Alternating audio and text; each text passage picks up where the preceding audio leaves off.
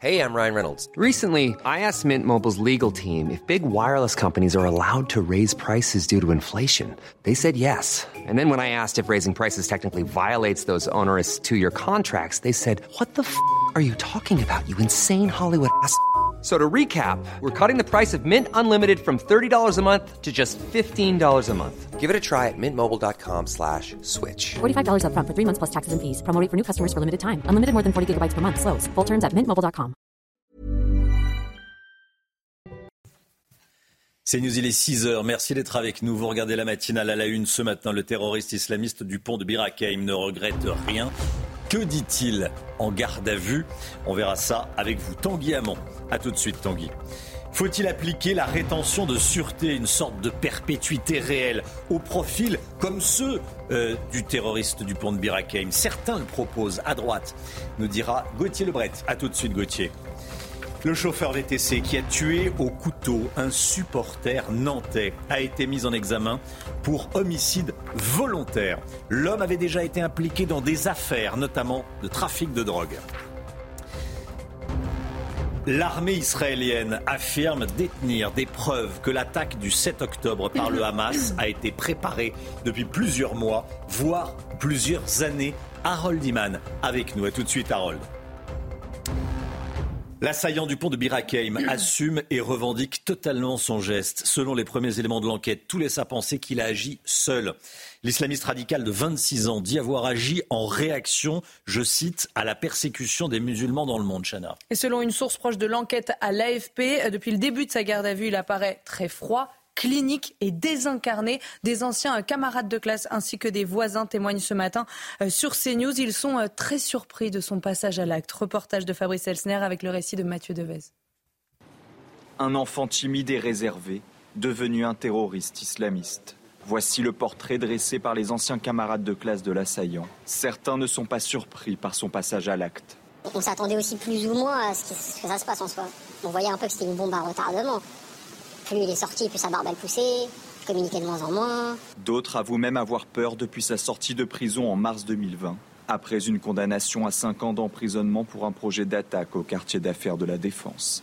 Bien sûr qu'on avait peur. On savait à peu près dans, dans, quoi il s'était lancé. Déjà, la question, c'était pourquoi une personne comme ça est libérée? Comment ça se fait qu'il se retrouve un samedi soir à Paris sans surveillance, alors qu'il était euh, tout le temps surveillé? Il y avait toujours des agents qui le suivaient. Nous, on les voyait hein, dans le quartier, donc euh, c'est donc ce que je dis, c'est vrai, on a vu ça de nos propres yeux. Pour les voisins des parents de l'assaillant, c'est la sidération. Eux qui le connaissent depuis l'âge de 4 ans. C'était un jeune homme qui, disait bonjour, bonsoir donc, à des voisins, parce qu'on est voisins, bien élevé. Et, et c'est pour ça que nous sommes aujourd'hui euh, sidérés, vraiment sidérés. Ce voisin était mis aux larmes quand il souhaite délivrer un message de soutien aux parents de l'assaillant. Ils resteront nos voisins. Euh, on les appréciera autant, enfin il n'y a pas de, pas de changement. Comment les aider? Parce que euh, ils sont victimes. En garde à vue, l'auteur de l'attaque au couteau revendique totalement son geste et dit avoir agi seul. La garde à vue de ses parents, elle, a été levée hier soir. Tanguy Hamon avec nous, service police-justice de CNews. Les enquêteurs de la DGSI continuent leurs interrogatoires pour comprendre les raisons de l'attaque et comprendre l'organisation. Euh, Tanguy, le suspect, parle aux agents de la DGSI. Que leur dit-il pendant sa garde à vue? Qu'est-ce qu'il leur a dit? Eh bien, il s'explique tout d'abord, il assume parfaitement son acte, il le revendique même, il se comporte de façon très calme face aux enquêteurs, de façon froide, même détachée, nous indique-t-on. Il répète qu'il agit pour venger les musulmans qui sont tués ou persécutés à travers le monde. Il parle notamment de l'Afghanistan ou de la Palestine. Il dit encore que la France est complice de ce qu'il se passe en Israël. Et d'ailleurs, euh, il indique que le lieu de l'attaque n'était pas choisi par hasard. Il voulait le faire près de la Tour Eiffel parce que c'est d'abord un symbole de la France, mais aussi parce qu'il n'a pas aimé qu'elle soit illuminée aux couleurs d'Israël après les attaques du Hamas. La garde à vue doit encore durer jusqu'à mercredi soir. Il reste un point important que les enquêteurs doivent éclairer. Est-ce qu'il a agi seul? Il semblerait que oui. Euh, l'assaillant le dit en tout cas aux enquêteurs et selon les premiers éléments de l'enquête, eh bien cela semble se confirmer. Mais il faut encore évidemment s'en assurer. Merci beaucoup Tanguy. Alors que le projet de loi immigration est actuellement examiné à l'Assemblée nationale, Bruno Retailleau lance un avertissement aux députés. Si la version sénatoriale du texte n'est pas rétablie, il n'y aura pas d'accord. Le président du, groupe LR au, au, Sénat dit ce matin dans le Parisien, l'État ne parvient plus à protéger les Français. Il faut impérativement des mesures d'exception pour les individus les plus dangereux. Je propose une mesure judiciaire de surveillance de sûreté qui permettrait d'astreindre les personnes condamnées pour terrorisme et qui ont fini de, purger leur peine à des, obligations d'injonction de soins, de placement sous bracelet électronique, de soumission à des mesures de contrôle, comme le pointage au commissariat. Eh, Gauthier Lebret, le débat politique se focalise sur euh, la rétention de sûreté. Euh, Bruno Retailleau euh, parle, lui, de surveillance de sûreté. On parle en réalité de la même chose. Il y a également Jordan Bardella qui propose que ce soit automatique pour les affaires liées au terrorisme. Oui, c'est ce qu'il a proposé hier en conférence de presse, le président du Rassemblement national, répondant à Gérald Darmanin en lui disant il n'y a pas eu de défaillance psychiatrique. Monsieur le ministre, il y a eu une défaillance politique. Alors la rétention de sûreté, ça permet quoi concrètement? Ça permet de continuer à enfermer quelqu'un après la fin de sa peine s'il est toujours euh, jugé euh, dangereux. C'est euh, un an renouvelable ou deux ans renouvelables. Alors ça peut concerner aujourd'hui ceux qui sont condamnés à plus de 15 ans de prison ferme pour des crimes de sang. Bruno Retailleau, on vient de le voir, veut lui aussi des lois d'exception. Il parle d'une mesure de surveillance. Ça veut dire quoi enfermer systématiquement les fichiers S pour cause de, radicalisation? C'est aussi une proposition notamment des, Républicains. C'est ce que propose également Éric Zemmour et, et Marion Maréchal.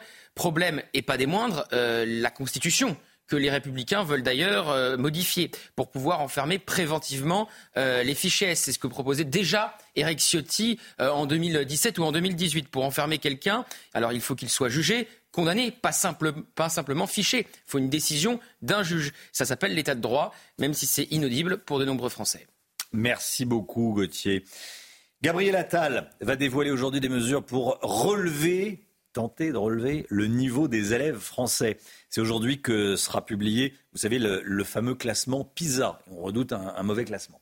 Oui, le ministre de l'Éducation nationale devrait notamment briser le tabou du redoublement pour les élèves n'ayant pas le niveau pour entrer en sixième. Le mois dernier, Gabriel Attal avait déclaré, je cite, un élève qui rentre en sixième sans savoir lire ou compter, c'est quasiment de la maltraitance. Voilà. Alors je vous pose la question, le QR code va réapparaître? Comme par magie. Faut-il faire redoubler les élèves qui n'ont pas le niveau?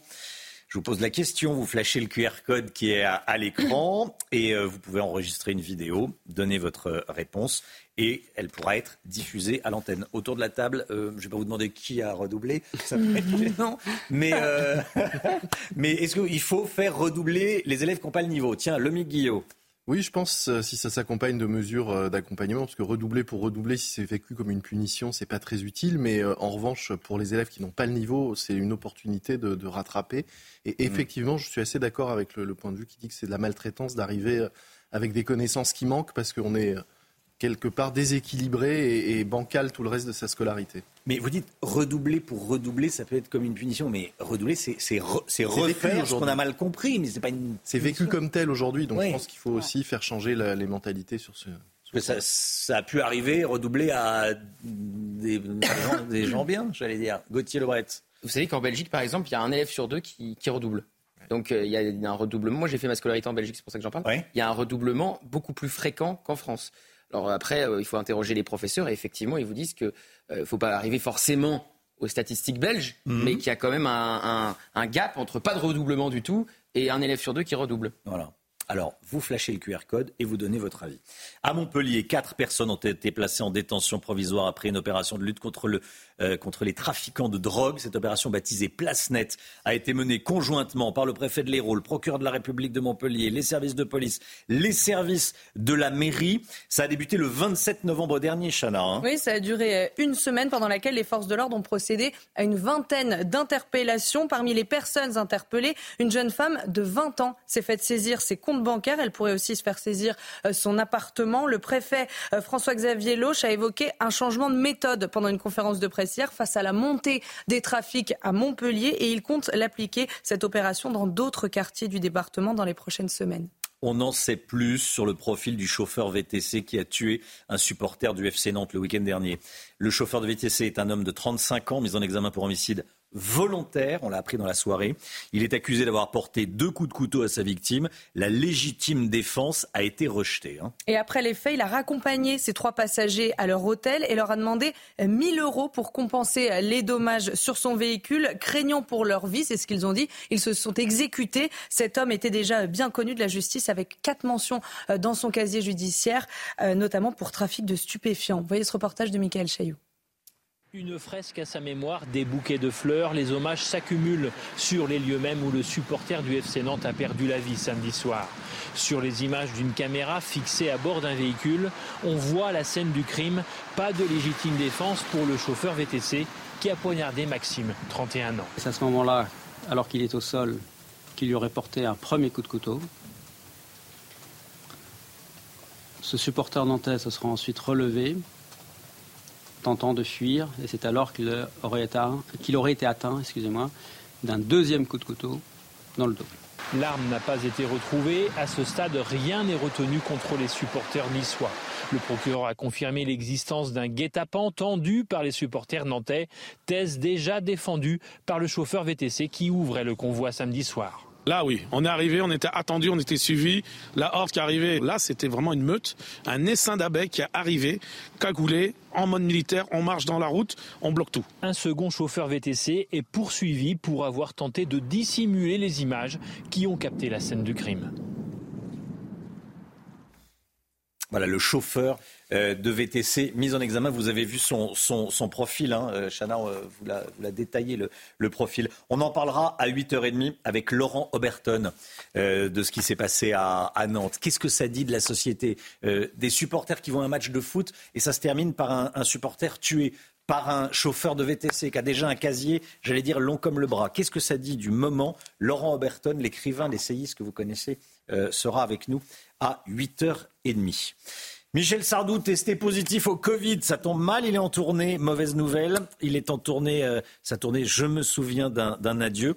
Après avoir fait faux bond à ses fans à Brest samedi soir, le chanteur est contraint d'annuler deux autres dates, Chana. Oui, ces spectacles prévus les 5 et 6 décembre n'auront donc euh, pas lieu. Et donc on espère de tout cœur qu'il va vite se remettre et, et, que la maladie dont il souffrera prochainement sera uniquement la maladie d'amour qu'on entend actuellement. Très joli, c'était pas préparé. c'est beau. c'est presque émouvant. Ah bon, voilà, on lui souhaite, et on souhaite surtout aux spectateurs aussi de, que, Michel Sardou se, porte mieux parce que c'est toujours décevant. On, mm. attend le concert depuis des mois, on se prépare, on est content et paf, le chanteur est malade. Bon, ça arrive, ça arrive, ça arrive. Mais c'est vrai que c'est joli, dit, Chana, pourvu que ce qui n'est plus euh, que la maladie d'amour, même si je ne souhaite pas non plus. Allez, 6h12, restez bien avec nous dans un instant. On va voir ce qui se passe euh, en Israël et à Gaza. Ça qui, qui resserre l'étau dans le sud de Gaza. On sera avec Harold Iman. A tout de suite. 6h15, le point info tout de suite, Chanel Housteau.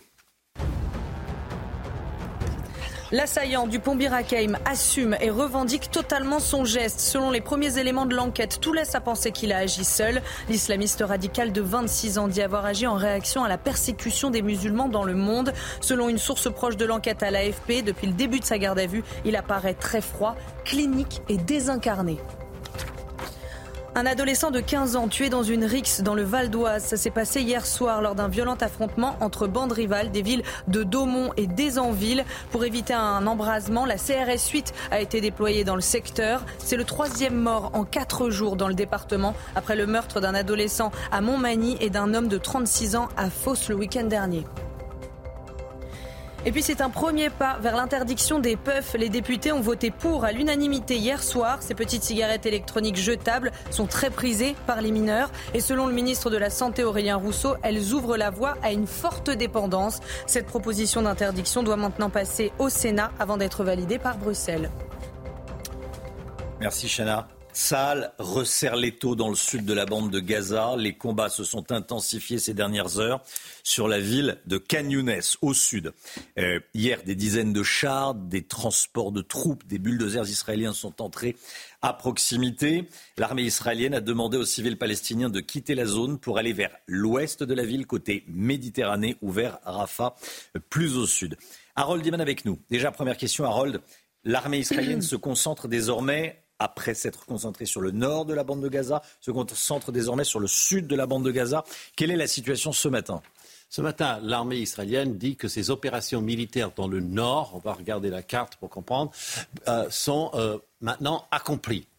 Ah, on ne sait pas totalement ce que ça veut dire, mais dans la zone violette, c'est accompli. Ça veut dire que le Hamas ne peut plus vraiment opérer de manière militaire. Mais ça ne veut pas dire qu'il n'y a pas des opérations, enfin des missions de ratissage et d'autres missions pour débusquer les tunnels dans le nord. Maintenant, on pense que la direction du Hamas et beaucoup de soldats, de miliciens du Hamas, donc, se sont regroupés à Khan Younes, qui est la capitale pour le, directeur euh, militaire du Hamas. C'est comme ça qu'on appelle l'organisation terroriste, la, partie militaire dans Gaza. Euh, il s'agit de Yahya Sinwar. Il est euh, retranché dans Khan et les Israéliens ne vont pas s'arrêter et ils savent très bien qu'il a utilisé, euh, a utilisé les civils comme des boucliers humains à très très grande échelle puisque les habitants du nord sont descendus vers le sud et donc il y a une population très dense mais ce n'est pas pour autant que selon l'armée israélienne le Hamas pourra survivre militairement. Là, l'opération continue. Autre question que je voulais vous poser, Harold, ce matin. L'attaque d'Israël par le Hamas le 7 octobre était très préparé, préparé depuis plusieurs mois, peut-être depuis plusieurs années. L'armée israélienne a montré des preuves. Mm. Euh, qu'est-ce que l'on a découvert? Qu'est-ce que l'on a Alors, les preuves ont été montrées en petit comité, donc on ne peut pas vous restituer des images, il n'y en a pas encore. Mais euh, il s'agit de beaucoup de matériel, de téléphones, de grenades, d'armes, et surtout on a trouvé des plans, beaucoup de plans qui étaient sur les divers soldats qu'on a capturés ou qui sont morts et qu'on a récupérés. Et donc, on apprend qu'il y avait une préparation euh, militaire, ça, on le savait un peu, dans laquelle euh, on, s'entraînait à l'ULM sur des villages maquettes israéliennes, euh, israéliens. Et puis, on, découvre aussi les services secrets de ce même monsieur Yahya Sinoir dont je vous parlais tout à l'heure, qui est embusqué à Khan Et lui, il avait préparé tout. Il savait hmm. où étaient les maisons, où étaient les portes, où étaient les fenêtres, où étaient les serrures. Tout ça avec des espions en grand nombre qu'il avait déployés avant, dont les travailleurs saisonniers. Merci beaucoup, Harold. 7h10, on sera avec le colonel Olivier Rafovitz, porte-parole de l'armée israélienne. 7h10, colonel Rafovitz, avec nous en direct dans la matinale. Restez bien sur CNews dans un instant. L'économie, on va parler de l'emploi. Il y a des signes d'essoufflement. Le chômage s'arrête de baisser. Il repart même à la hausse. Est-ce qu'il faut s'inquiéter? On va poser toutes ces questions à l'homme Guillaume. tout de suite. L'économie avec vous, Lomique Guillot. Elisabeth Borne a réuni hier les ministres pour sonner la mobilisation pour l'emploi, contre le chômage. Les derniers chiffres du chômage montrent que le chômage baisse moins que prévu et qu'il repart même à la hausse.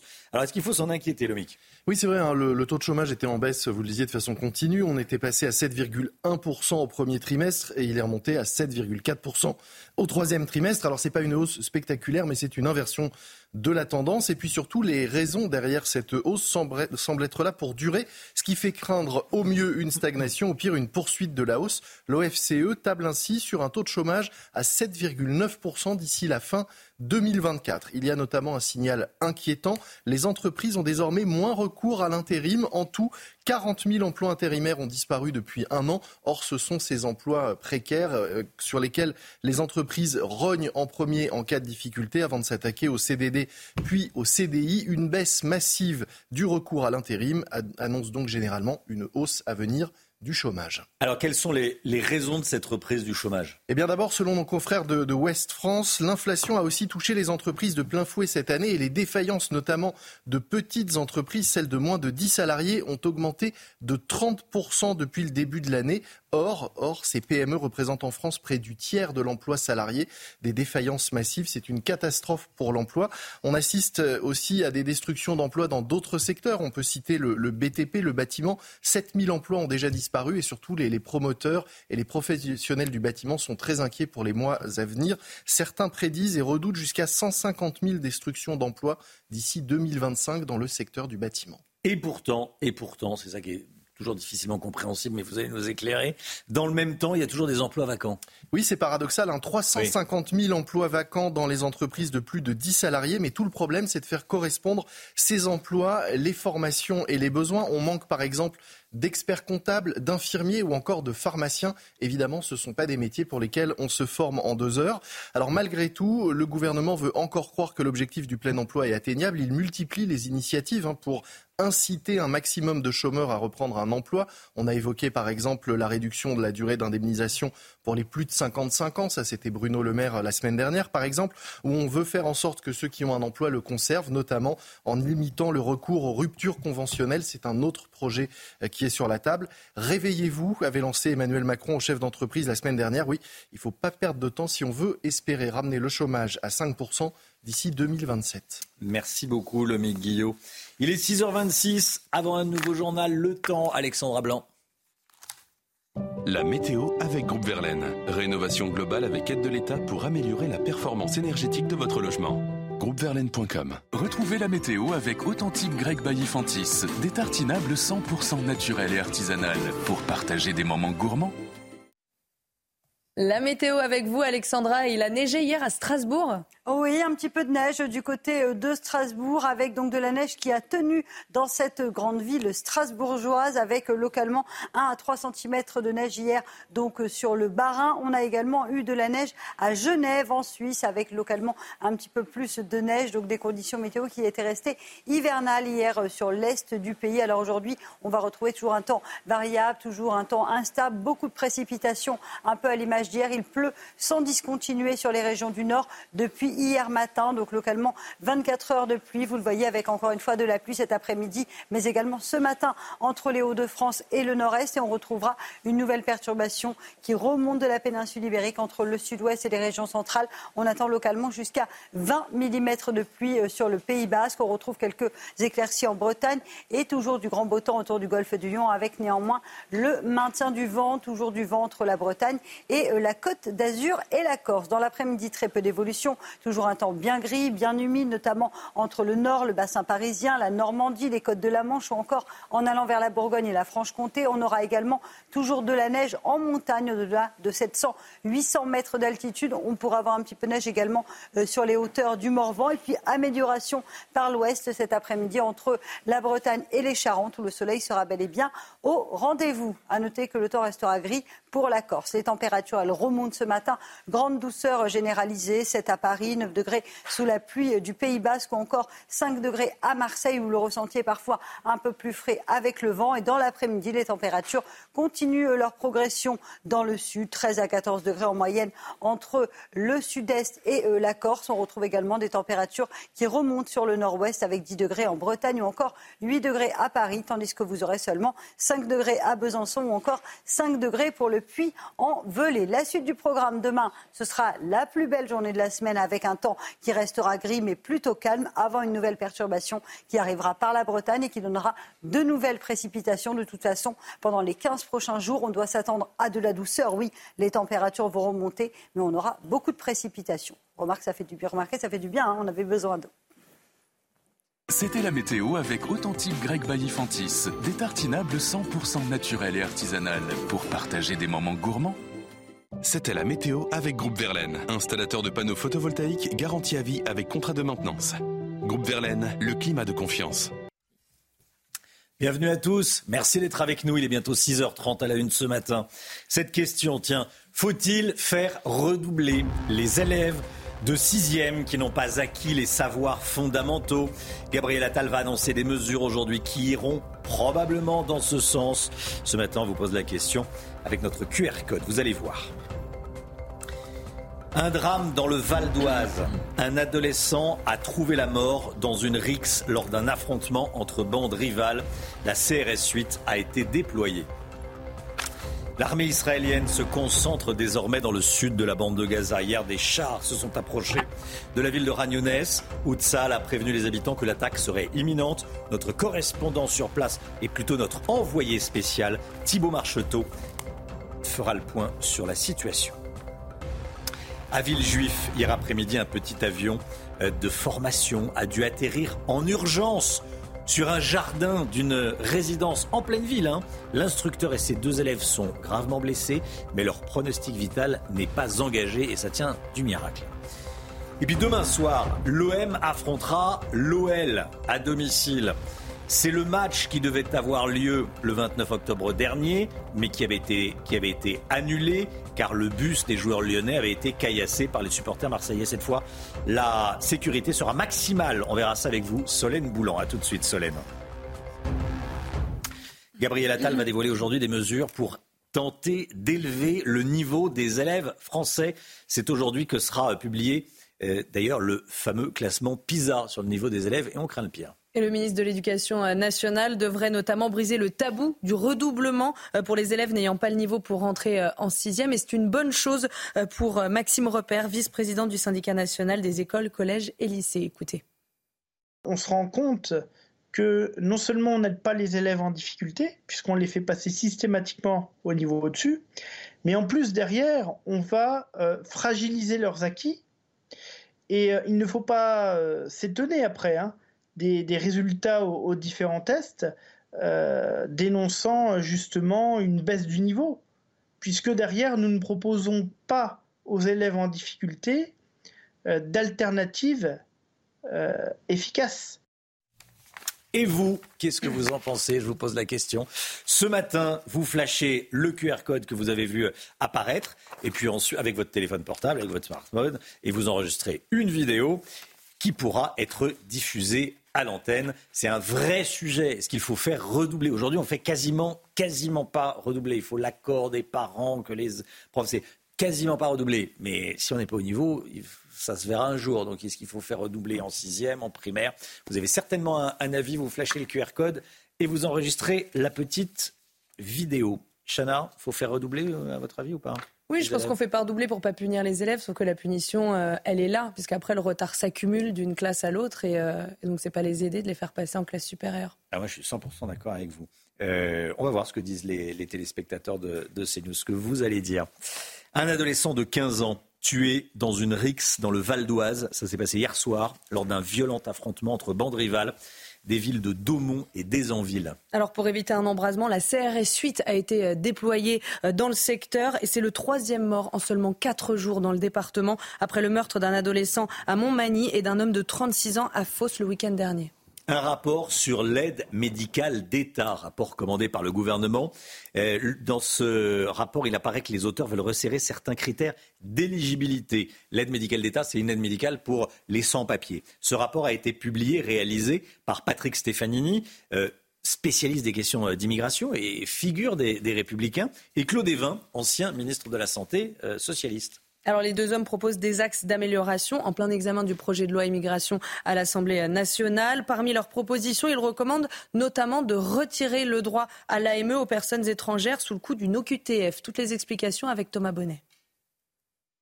AME, trois lettres qui portent avec elles controverse et polémique. L'aide médicale d'État, dispositif de soins pour les étrangers en situation irrégulière. À la mi-juin 2023, le nombre de bénéficiaires s'élevait à plus de 439 000. Un chiffre en nette hausse, 39% de plus qu'à la fin de l'année 2015, une augmentation particulièrement marquée en région parisienne. Pour autant, les auteurs du rapport affirment que la moitié des étrangers qui pourraient y prétendre n'en font pas la demande et surtout que l'AME ne constitue pas un appel d'air en clair, que le dispositif n'est pas à lui seul un motif de migration. Les rapporteurs alertent aussi sur la transformation de l'aide médicale d'État en aide médicale d'urgence, modification votée par le Sénat, puis détricotée ces derniers jours à l'Assemblée nationale. Le renoncement aux soins aurait pour triple impact une dégradation de l'état de la santé des personnes concernées, des conséquences possibles sur la santé publique et une pression accentuée sur les établissements de santé. Toutefois, le rapport recommande un contrôle renforcé et une revue des critères d'éligibilité de l'AME. Aujourd'hui, les enfants, conjoints et concubins des bénéficiaires peuvent aussi avoir le droit à l'AME. Le rapport préconise de réduire ces droits aux seuls enfants mineurs. Enfin, les rapporteurs recommandent d'exclure de l'AME les étrangers dont le comportement constitue une menace pour l'ordre public. Un match sous très haute tension demain soir à Marseille, match de foot. L'OM affrontera l'Olympique lyonnais. Il s'agit du match qui devait avoir lieu le 29 octobre dernier, qui avait été annulé après le caillassage du bus des joueurs lyonnais par des supporters marseillais. Souvenez-vous, l'ancien entraîneur euh, lyonnais, Fabio Grosso, fraîchement mis à la porte, avait été blessé ce jour-là. Alors pour cette rencontre, la sécurité des joueurs de l'OL est au cœur de toutes les attentions, Solène Boulan.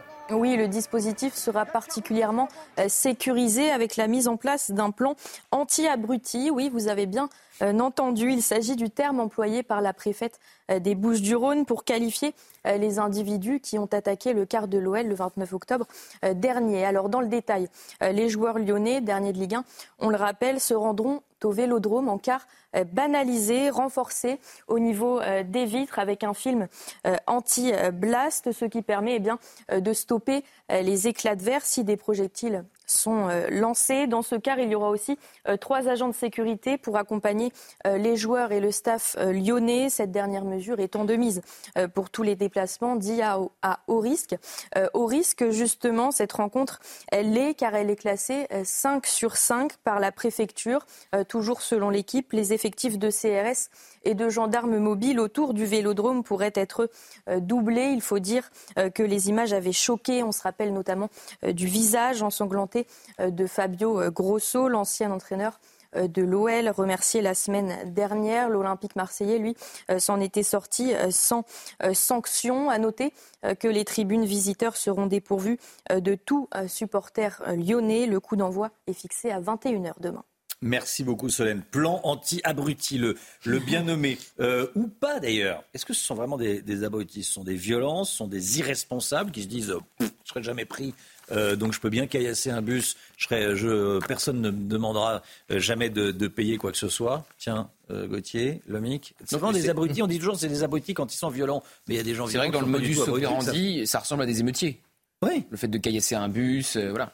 C'est facile de dire des abrutis. On ne sait pas s'ils sont abrutis. Ça se trouve, ils sont absolument pas abrutis. Ils savent parfaitement ce qu'ils font, le Oui, le résultat, les conséquences sont des, bah actes. Sont, mais ils sont irresponsables, euh, abrutis. je ne sais pas quoi vous dire, je suis moi-même euh, sans voix. Sans voix. La situation au Proche-Orient, Saal resserre les taux dans le sud de la bande de Gaza. Les combats se sont intensifiés ces dernières heures sur la ville de Ragnounès. Hier, des, dizaines de chars, de transports de troupes et de bulldozers israéliens sont entrés à, proximité de la ville. Et l'armée israélienne a demandé aux civils palestiniens de quitter la zone pour aller vers l'ouest de la ville côté Méditerranée ou vers Rafah, plus au sud. Toutes les informations de notre envoyé spécial en Israël, Thibault Marcheteau toute la journée de ce lundi, mais également depuis la fin de cette trêve, nous avons pu assister avec Jérôme Rampenou à une intensification des combats sur toute la bande de Gaza qui cible des centaines de points du Hamas avec notamment son artillerie, son aviation, mais également sa marine et notamment sur la ville de Kanyounes qui se situe au sud puisque selon l'armée israélienne, elle abriterait des membres du Hamas qui s'y sont euh, retranchés, mais également des rampes de lancement de missiles. Les chars se sont positionnés à l'entrée de la ville pour y mener des combats au sol.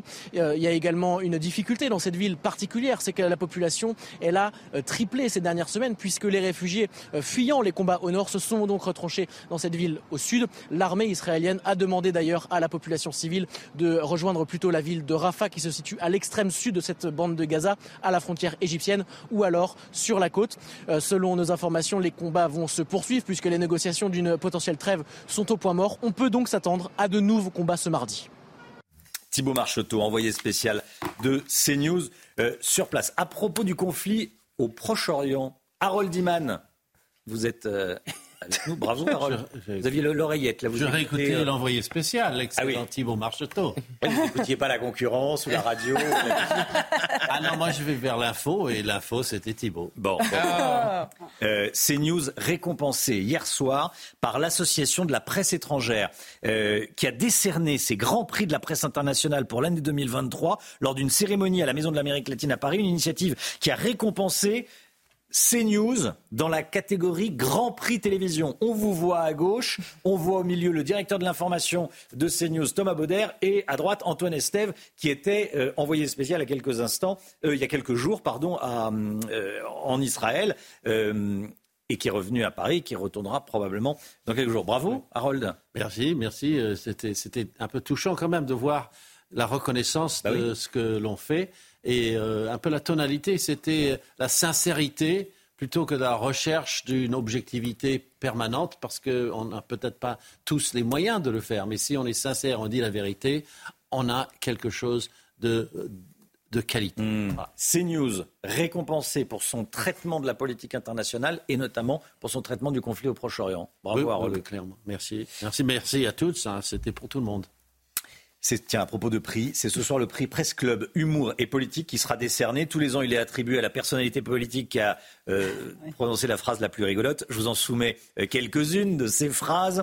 Euh, il y a parmi les nommés Édouard Philippe qui a dit en mars dernier si vous pensez qu'il faut être un playboy en France pour être élu, j'ai quand même quelques contre-exemples. Très très bon ça. Je, pense que je l'ai lu au moins dix fois. À chaque fois, ça me fait, ça me fait toujours autant rire. Chana, il y en a d'autres. Hein. Alors, il y a Xavier Bertrand, président Ouais. des Hauts-de-France, qui a dit en février Le gouvernement de Madame Borne est aussi expert en justice que moi, je suis expert en régime amincissant.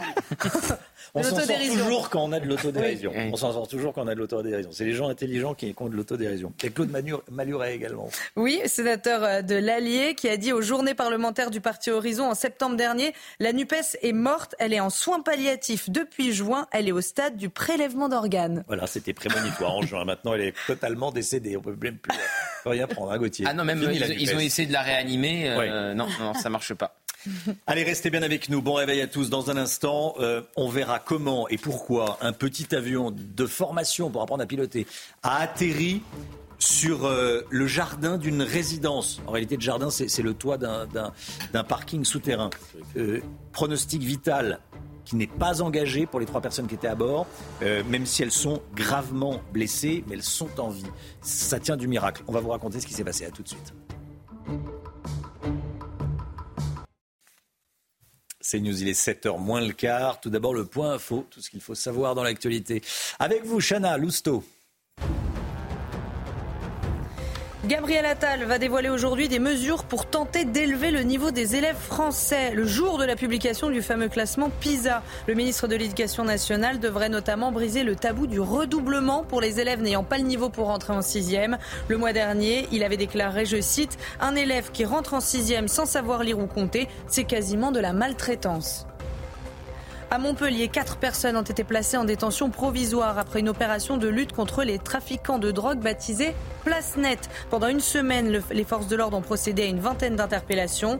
Parmi les personnes interpellées, une femme de 20 ans s'est faite saisir ses comptes bancaires et pourrait bientôt perdre son appartement. Le préfet François-Xavier Loche a évoqué un changement de méthode face à la montée des trafics à Montpellier. Et puis Tsahal resserre l'étau dans le sud de la bande de Gaza. Les combats se sont intensifiés ces dernières heures sur la ville de Khan Younes. Hier, des dizaines de chars, de transports de troupes et de bulldozers israéliens sont entrés à proximité. L'armée israélienne a demandé aux civils palestiniens de quitter la zone pour aller vers l'ouest de la ville côté Méditerranée ou vers Rafah, plus au sud. À Villejuif, trois personnes ont été gravement blessées dans l'atterrissage en urgence. Euh, Est-il besoin de le préciser D'un petit avion qui a atterri en pleine ville sur un jardin de résidence qui est en réalité le, toit du, euh, du, du parking souterrain. Il y a eu un problème moteur, visiblement. Euh, on en sait assez peu. L'avion euh, effectuait un vol de formation. Il avait décollé de, de Rouen. Il se dirigeait vers les Yvelines Oui, exactement. Et les trois victimes, un instructeur et deux élèves, ont été euh, transportés en urgence absolue, mais sans pronostic vital engagé. C'est un véritable miracle. Le récit de Célia Gruyère. Des débris d'avions éparpillés en plein milieu d'une zone résidentielle à Villejuif. Hier vers 17h, un petit avion a dû atterrir en urgence. Trois personnes à bord ont été gravement blessées. J'étais chez moi, j'étais par ma fenêtre et j'ai vu l'avion euh, en question. Euh, je regardais comme si de rien n'était quoi. Et je voyais au bout d'un moment il baisse en altitude et il commence à tourner un virage euh, brusque vers la gauche, vers la nationale. Donc moi je commence à re- regarder l'avion. Il est descendu basse altitude. Et après comme s'il allait exploser, après j'ai plus j'ai plus vu. L'avion effectuait un vol de formation depuis Rouen en direction des Yvelines, au cours duquel il a dû se poser à cause d'un problème de moteur selon la préfecture. Une scène surréaliste pour cette gardienne d'immeuble. Ça fait comme un- une grosse lumière qui est descendue apparemment avec un gros boom. Et, euh, par la suite, euh, ben, on a retrouvé l'hélice qui était devant et tout le reste était explosé de, l'autre côté dans la cour. Il y a un monsieur qui, qui s'est allongé un peu dans les débris pendant un moment. Et euh, après, les pompiers m'ont dit qu'il y avait trois personnes dedans. Sur le coup, j'ai cru que c'était une partie de mon toit qui se cassait la gueule. C'est impressionnant. À 5 minutes près, j'étais en dessous en train de faire mes poubelles. Une enquête en flagrance a été ouverte pour blessures involontaires et mise en danger de la vie d'autrui. Ah, on, a, on, a, entendu cette, cette dame, la, la, gardienne de l'immeuble, et puis le témoin. Vous avez un petit avion qui atterrit dans votre, dans votre résidence. Bon, l'enquête dira ce qui s'est euh, passé. En tout cas, l'enquête va tenter de, de découvrir ce qui s'est passé. On voulait vous raconter cette histoire ce matin. On va partir à Brest à présent. Cri d'alerte des gardiens de la prison. Vous allez voir, de plus en plus de colis entrent frauduleusement dans les, dans les cellules et les gardiens ont peur. Alors cannabis, alcool, même Mm. téléphone portable, ces paquets sont tout simplement euh, projetés depuis la rue, parfois dix fois par jour, une situation malheureusement répandue dans toutes les prisons françaises. Reportage signé Jean-Michel Decaze. C'est une véritable passoire. Non seulement ils le disent, mais ils l'écrivent. Les surveillants de FO Justice à la prison de Brest n'en peuvent plus. Des dizaines de colis à destination des détenus entrent par la voie des airs et sont lancés sur le terrain de sport de l'autre côté de ce mur. Les individus se déplacent soit à pied, à vélo, donc euh, sur euh, l'axe euh, sur lequel on se situe, et euh, c'est pas très compliqué. Ils se mettent donc sur cet axe-là et ils peuvent projeter euh, directement en fait, euh, si vous voulez, sur le terrain de sport. C'est un système avec euh, des gens qui sont payés pour projeter euh, des stupéfiants, de l'alcool, même de la nourriture. hein. On a vu de la nourriture, on a vu des piscines gonflables aussi euh, être projetées. 3 à 4 kilos de résine de cannabis entrent ainsi chaque semaine. Des téléphones et dernièrement 2 litres de rhum. Les surveillants s'inquiètent de plus en plus. Ils craignent que des armes soient ainsi livrées. Les profils de, de population pénale évoluent et plus- de, de plus en plus violentes, donc on ne sait pas un jour ou l'autre si on ne va pas se retrouver nez à nez avec une arme à feu en détention. Depuis plusieurs années, les surveillants demandent qu'un filet anti-projection soit installé à côté des fils anti-hélicoptères. L'équipement coûte environ 200 000 euros. En fait, tout est dans ce que dit l'un des, euh, l'un des gardiens de prison. Il dit, pour l'instant, ce sont des colis, parfois un petit peu de drogue, bon, un téléphone portable. Un jour, ça sera une arme. C'est ça le vrai sujet, en réalité. C'est ça le vrai sujet. C'est pour ça qu'ils ont peur et c'est pour ça qu'il va falloir euh, s'attaquer sérieusement à, à ce problème. Il est 7h moins 10. Dans un instant, la politique avec vous, Gauthier Lebret. Le Rassemblement national et Reconquête affichent de plus en plus leur désaccord. On va y revenir.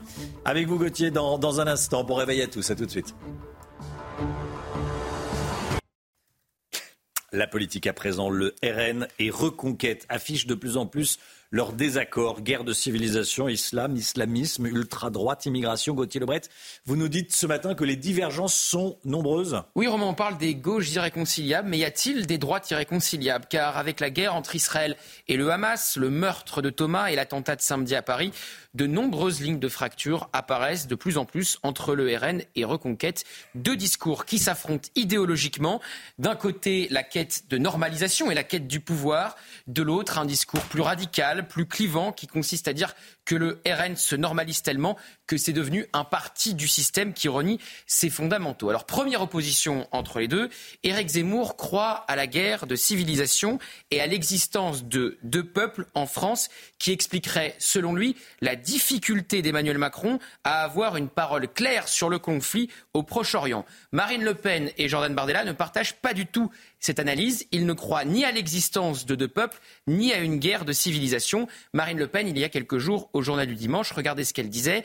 Nous devons lutter contre l'idéologie islamiste. Il faut mener, encore une fois, une lutte sans merci en ne confondant pas, je le dis et je le redis de manière la plus claire, qui soit les musulmans et les islamistes. C'est une réponse à Eric Zemmour qui ne fait pas de différence entre islam et islamisme. Elle ajoute, il n'y a aucune raison que ces musulmans ne viennent pas à nos côtés pour lutter contre cette idéologie totalitaire. C'est un des désaccords profonds que j'ai avec Eric Zemmour parce que je ne crois, je crois que c'est une vision qui est facile et erronée et souvent parce que c'est facile, c'est erroné. Elle parle de la guerre de civilisation. Elle ajoutait sur France Inter ne croire ni à la guerre ethnique et civile que prophétisent Éric Zemmour et Marion Maréchal. Et qu'elle est probab- probablement la seule, dit-elle, à ne pas croire à cette guerre de civilisation, puisque Éric Zemmour l'annonce depuis des années, Emmanuel Macron la craindrait et Jean-Luc Mélenchon voudrait en tirer profit si elle éclate. Alors, désaccord également sur l'ultra-droite.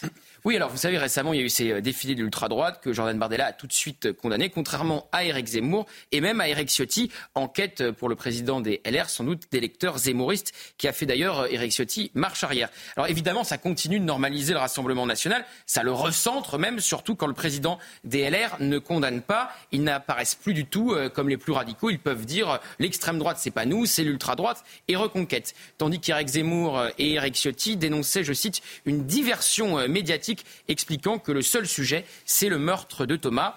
Opposition encore plus euh, récente entre euh, le RN et Reconquête, moins à l'avantage du RN. Hier, Jordan Bardella était l'invité de Jean-Jacques Bourdin sur Sud Radio. Alors Jean-Jacques Bourdin, qui travaille toujours bien ces dossiers, il a interrogé sur un amendement déposé par le Rassemblement national lors des débats sur le projet de loi immigration. Amendement qui prévoit quoi? Qui prévoit de ne pas obliger un employeur de moins de 11 salariés de vérifier si son salarié étranger est en règle. Je rappelle pourtant que le Rassemblement national s'oppose à la régularisation des travailleurs sans papier dans les métiers en tension. Cet amendement est tellement surprenant pour le Rassemblement national que Jordan Bardella a dit à Jean-Jacques Bourdin que le RN ne l'avait jamais déposé avant de dire sans doute, euh, en sentant ce qui allait se passer, qu'il vérifierait. Alors Mathieu Lefebvre, député Renaissance, a vérifié pour lui et voilà ce qu'il met. Le Rassemblement national, en publiant l'amendement en question, prétend lutter contre l'immigration clandestine, mais ses députés défendent les employeurs qui s'y livrent. Tartuffe, Sacha Ollier, président de la commission euh, des lois, où il y a eu ce débat sur le euh, projet de loi immigration. Incroyable, acculé par Jean-Jacques Bourdin, le président du RN doit assumer que son parti a tenté d'exonérer de sanctions les employeurs qui abusent des travailleurs clandestins et admet qu'ils sont nécessaires pour l'économie dans les métiers en tension. Stop à l'hypocrisie. Et donc la réaction d'Éric Zemmour, pour vous montrer cette opposition entre le RN et Reconquête, quand on parle comme le système, on finit par agir comme le système. Voilà, le RN entendait défendre euh, les petits patrons, les patrons d'entreprises de, de, moins de, de, de Ça 11 reste salariés. une contradiction. Pour le moment, dans les sondages, c'est le RN qui s'impose et nettement. Ah alors le RN tue le match dans les sondages, et d'ailleurs même aux dernières élections présidentielles ou, législatives, il tue le match avec Reconquête. Jordan Bardella flirte avec les 30% pour les européennes, Marine Le Pen progresse dans tous les sondages, son score et son image pareil. Elle suscite moins de rejets qu'Éric Zemmour, 62% pour Éric Zemmour, 43%, moins de 50% donc pour Marine Le Pen, baromètre Odoxa pour Public Sénat. Elle progresse tellement que politiques et éditorialistes jugent son accession au pouvoir possible. Bref, vous avez compris les deux stratégies. L'une veut rassembler pour atteindre les 50% et une voix au second tour de la présidentielle et se sert de reconquête pour montrer qu'elle s'est normalisée. L'autre ne veut rien céder et assume de cliver en expliquant que le RN cherche plus à, plus à plaire aux médias qu'aux Français. Voilà pour le match RN Reconquête. Et pour le moment, à la fin du match, c'est le RN qui gagne. Gauthier Lebret, merci beaucoup Gauthier. 8h10, soyez là pour la grande interview. Sonia Mabrouk reçoit ce matin Clément Beaune, le ministre des Transports. On va parler euh, notamment des, JO, de la sécurité des JO. Est-ce qu'on sera prêt euh, au vu de ce qui se passe et de ce qui s'est passé ce week-end sur le pont de, de Biraken, cet attentat islamiste qui a fait un mort? Enfin, c'est le terroriste qui a fait un mort, un terroriste islamiste qui a tué une personne sur le pont de Biraken. Euh, c'est Clément Beaune, l'invité de la grande interview ce matin. 6h59 le temps tout de suite. Alexandra Blanc. La météo avec Groupe Verlaine. Rénovation globale avec aide de l'État pour améliorer la performance énergétique de votre logement. Groupeverlaine.com. Retrouvez la météo avec Authentique Grec Baillifantis. Des tartinables 100% naturels et artisanales pour partager des moments gourmands. Alexandra, température en hausse ce matin, Tour de France des températures. Oui, hier on avait moins 5, moins 6 degrés euh, sur le Grand Est. Là, les températures remontent clairement. C'est le cas d'ailleurs du côté de Limoges ou encore de Grenoble où vous avez en moyenne entre 3 et 4 degrés euh, ce matin. 4 degrés également euh, sur le nord-est du pays à Strasbourg et localement 5,5 degrés à Tours. Température donc qui remonte et qui reste donc particulièrement douce. Alors côté ciel, ça va rester agité. À peu près la même chose qu'hier avec des conditions météo très pluvieuses, des fortes précipitations attendues sur le nord ou sur le nord-est. Précipitations également entre le Pays basque et le centre. Toujours de la neige en montagne et dans l'après-midi, peu d'évolution de la pluie sur le nord, sur le nord-est, mais également en Bourgogne. Toujours quelques flocons de neige attendus sur les Pyrénées, le Massif central ou encore les Alpes au-delà de 500, 600 mètres d'altitude. Vent fort autour du golfe du Lion. Côté température, douceur le matin, on vient de vous le dire. Et dans l'après-midi, les températures iront localement jusqu'à 14 degrés entre Perpignan et la Corse. C'était la météo avec Authentique Grec Baillifantis. Des tartinables 100% naturels et artisanales pour partager des moments gourmands. C'était la météo avec Groupe Verlaine, installateur de panneaux photovoltaïques garantie à vie avec contrat de maintenance. Groupe Verlaine, le climat de confiance. C'est News, il est 7h. Bienvenue à tous. À la une, le terroriste islamiste du pont de Birakeim qui ne regrette rien. Qu'a-t-il dit en garde à vue? On verra ça avec vous. Tanguy Hamon. Faut-il appliquer la rétention de sûreté, une sorte de perpétuité réelle, au profil comme ceux du terroriste du pont de Birakeim Certains le proposent à droite, nous dira Gauthier Lebret. A tout de suite Gauthier. Le chauffeur VTC qui a tué au couteau un supporter nantais a été mis en examen pour homicide volontaire. L'homme avait déjà été impliqué dans des affaires, notamment de trafic de drogue. L'armée israélienne se concentre désormais dans le sud de la bande de Gaza. Hier, des chars se sont approchés de la ville de Ragnones, où Tzal a prévenu les habitants que l'attaque serait imminente. Notre envoyé spécial en Israël sera en direct avec nous, Vincent Farandège. À tout de suite, Vincent. Et puis, on sera également en direct avec le colonel Olivier Rafovitz, qui est porte-parole de l'armée israélienne. L'assaillant du pont de Birakeim assume et revendique totalement son geste. Selon les premiers éléments de l'enquête, tout laisse à penser qu'il a agi seul. L'islamiste radical de 26 ans dit avoir agi, je cite, en réaction à la persécution des musulmans dans le monde. Et selon une source proche de l'enquête à l'agence France Presse, depuis le début de sa garde à vue, il apparaît très froid, clinique et désincarné. Des anciens camarades de classe ainsi que des voisins euh, témoignent ce matin euh, sur CNews et ils sont très surpris de son passage à l'acte. Reportage de Fabrice Elsner et de Mathieu Devez. Un enfant timide et réservé, devenu un terroriste islamiste. Voici le portrait dressé par les anciens camarades de classe de l'assaillant. Certains ne sont pas surpris par son passage à l'acte. On s'attendait aussi plus ou moins à ce que, ça se passe en soi. On voyait un peu que c'était une bombe à retardement. Plus il est sorti, plus sa barbe elle poussait, communiquait de moins en moins. D'autres avouent même avoir peur depuis sa sortie de prison en mars 2020, après une condamnation à 5 ans d'emprisonnement pour un projet d'attaque au quartier d'affaires de la Défense. Bien sûr qu'on avait peur. On savait à peu près dans, quoi il s'était lancé. Déjà, la question, c'était pourquoi une personne comme ça est libérée? Comment ça se fait qu'il se retrouve un samedi soir à Paris sans surveillance, alors qu'il était euh, tout le temps surveillé? Il avait toujours des agents qui le suivaient. Nous, on les voyait hein, dans le quartier. Donc, euh, donc, ce que je dis, c'est vrai, on a vu ça de nos propres yeux. Pour les voisins des parents de l'assaillant, c'est la sidération. Eux qui le connaissent depuis l'âge de 4 ans. C'était un jeune homme qui, disait bonjour, bonsoir donc, à des voisins, parce qu'on est voisins, bien élevé. Et, et c'est pour ça que nous sommes aujourd'hui euh, sidérés, vraiment sidérés. Ce voisin était mis aux larmes quand il souhaite délivrer un message de soutien aux parents de l'assaillant. Ils resteront nos voisins. Euh, on les appréciera autant. Enfin, il n'y a pas de, pas de changement. Comment les aider? Parce que euh, ils sont victimes en garde à vue, l'auteur de l'attaque au couteau revendique totalement son geste et dit avoir agi seul. La garde à vue de ses parents, elle, a été levée hier soir. Voilà, reportage de Fabrice Elsner et Mathieu Devez pour le récit. Les enquêteurs de la DGSI continuent leurs interrogatoires pour comprendre les raisons de l'attaque, euh, l'organisation de, cette attaque terroriste. Tanguy avec nous, service police-justice de CNews. Le suspect parle aux agents de la DGSI, à la police, aux enquêteurs. Qu'est-ce qu'il leur dit? Qu'est-ce qu'il leur a dit pendant la garde à vue? Eh bien, il s'explique tout d'abord euh, sur son acte, il l'assume parfaitement et même il le revendique face aux enquêteurs. Euh, il se comporte, on l'a appris, de façon très calme, très froide et même détachée, nous a-t-on indiqué. Il répète aux enquêteurs euh, qu'il a agi pour venger les musulmans qui sont tués ou persécutés à travers le monde. Il parle notamment de ce qui se passe en Afghanistan ou en Palestine. Il répète aussi que la France est complice, selon lui, de ce qu'il se passe en Israël. Et il a dit d'ailleurs à ce propos euh, que le lieu de l'attaque n'était pas choisi par hasard. Il voulait le faire près de la Tour Eiffel. Tout d'abord parce que c'est un symbole de la France, évidemment, mais aussi parce qu'il n'a pas aimé qu'elle soit illuminée aux couleurs d'Israël après les attaques du Hamas. Sa garde à vue doit encore durer jusqu'à mercredi soir au plus tard.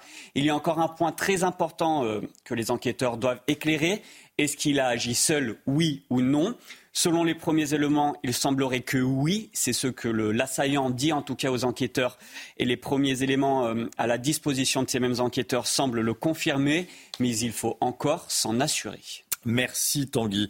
Alors que le projet de loi immigration est actuellement examiné à l'Assemblée, Bruno Retailleau lance un avertissement aux députés, il est examiné en commission des lois.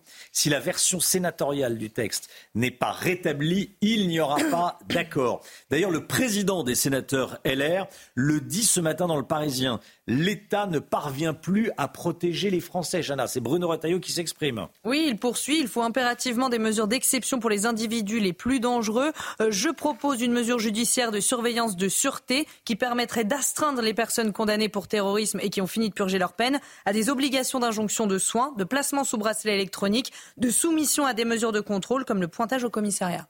Voilà, alors le débat politique se focalise actuellement sur la rétention de, sûreté euh, que Bruno Retailleau appelle la surveillance de sûreté. Bref, c'est l'extension de la peine au-delà de la peine pour les cas les plus dangereux. Exactement, et c'est la proposition euh, du Rassemblement national et de Jordan Bardella qu'il a formulée hier euh, lors d'une conférence de presse où il répondait à Gérald Darmanin en lui disant non, monsieur le ministre, il n'y a pas eu de défaillance psychiatrique, il y a une défaillance politique. Alors c'est quoi euh, la rétention de sûreté? Effectivement, ça permet de continuer à enfermer quelqu'un à la fin de sa peine s'il est jugé toujours dangereux.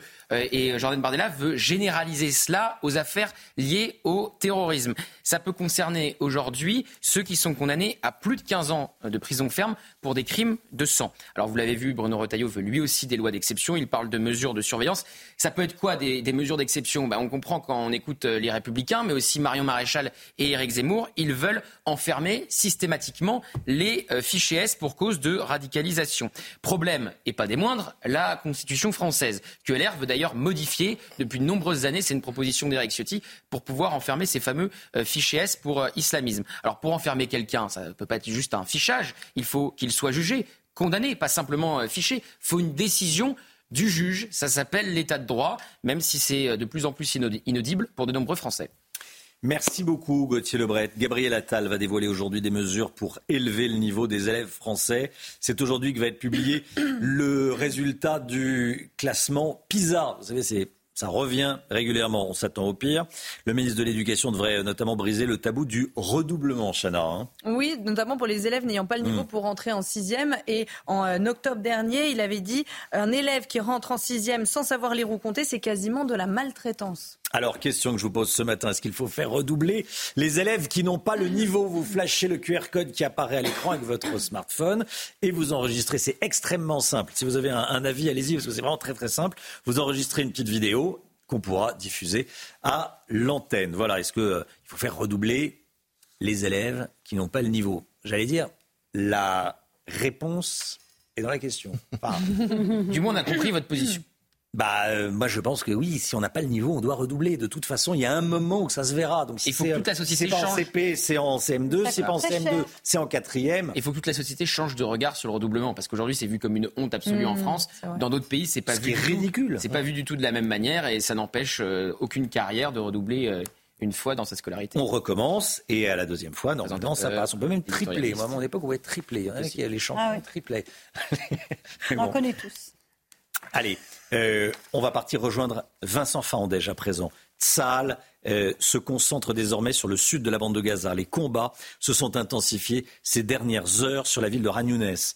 Hier, des dizaines de chars, de transports de troupes, de bulldozers israéliens sont entrés à proximité, Chana. Et l'armée israélienne a demandé aux civils palestiniens de quitter la zone pour aller vers l'ouest de la ville, côté Méditerranée, ou vers Rafah, plus au sud. Vous l'avez dit, on rejoint tout de suite notre envoyé spécial en Israël, Vincent Fandège, accompagné euh, de Jérôme Rampenou derrière la caméra. Vincent, bonjour, vous êtes à Sderot. Les taux se resserrent donc autour de Ragnounès.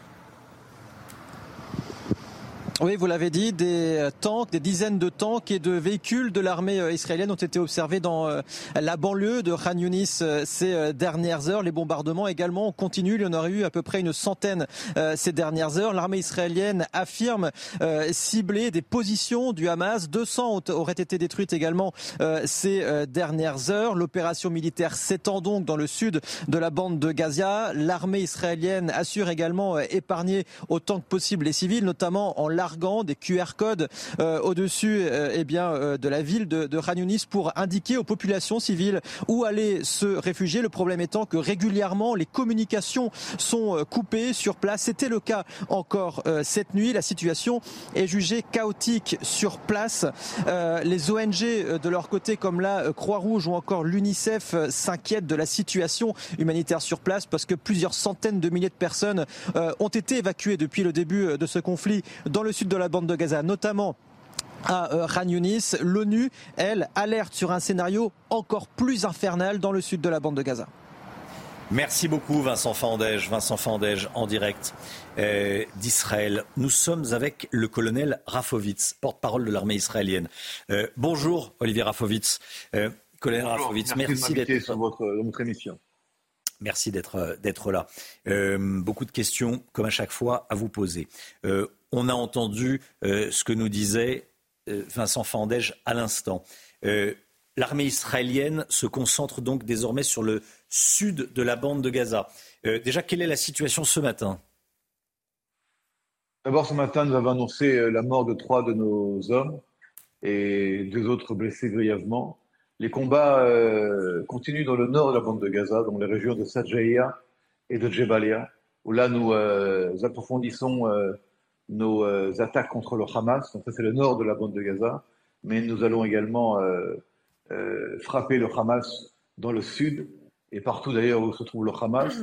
Et l'élément important dans cette deuxième phase euh, de Khan Younes, c'est de tout faire pour euh, améliorer la manière d'informer la population euh, palestinienne civile de quitter, de, n'être pas présent dans les zones de, de, combat. Et on a entre autres développé des systèmes reliés à, comment dire, à, à des sortes de systèmes de GPS, d'autolocalisation pour que les gens sachent où aller ou ne pas aller. Mais malheureusement, le Hamas pousse en fait les, gens à être dans les zones de combat pour les utiliser comme euh, bouclier humain et pour euh, se protéger face à ça.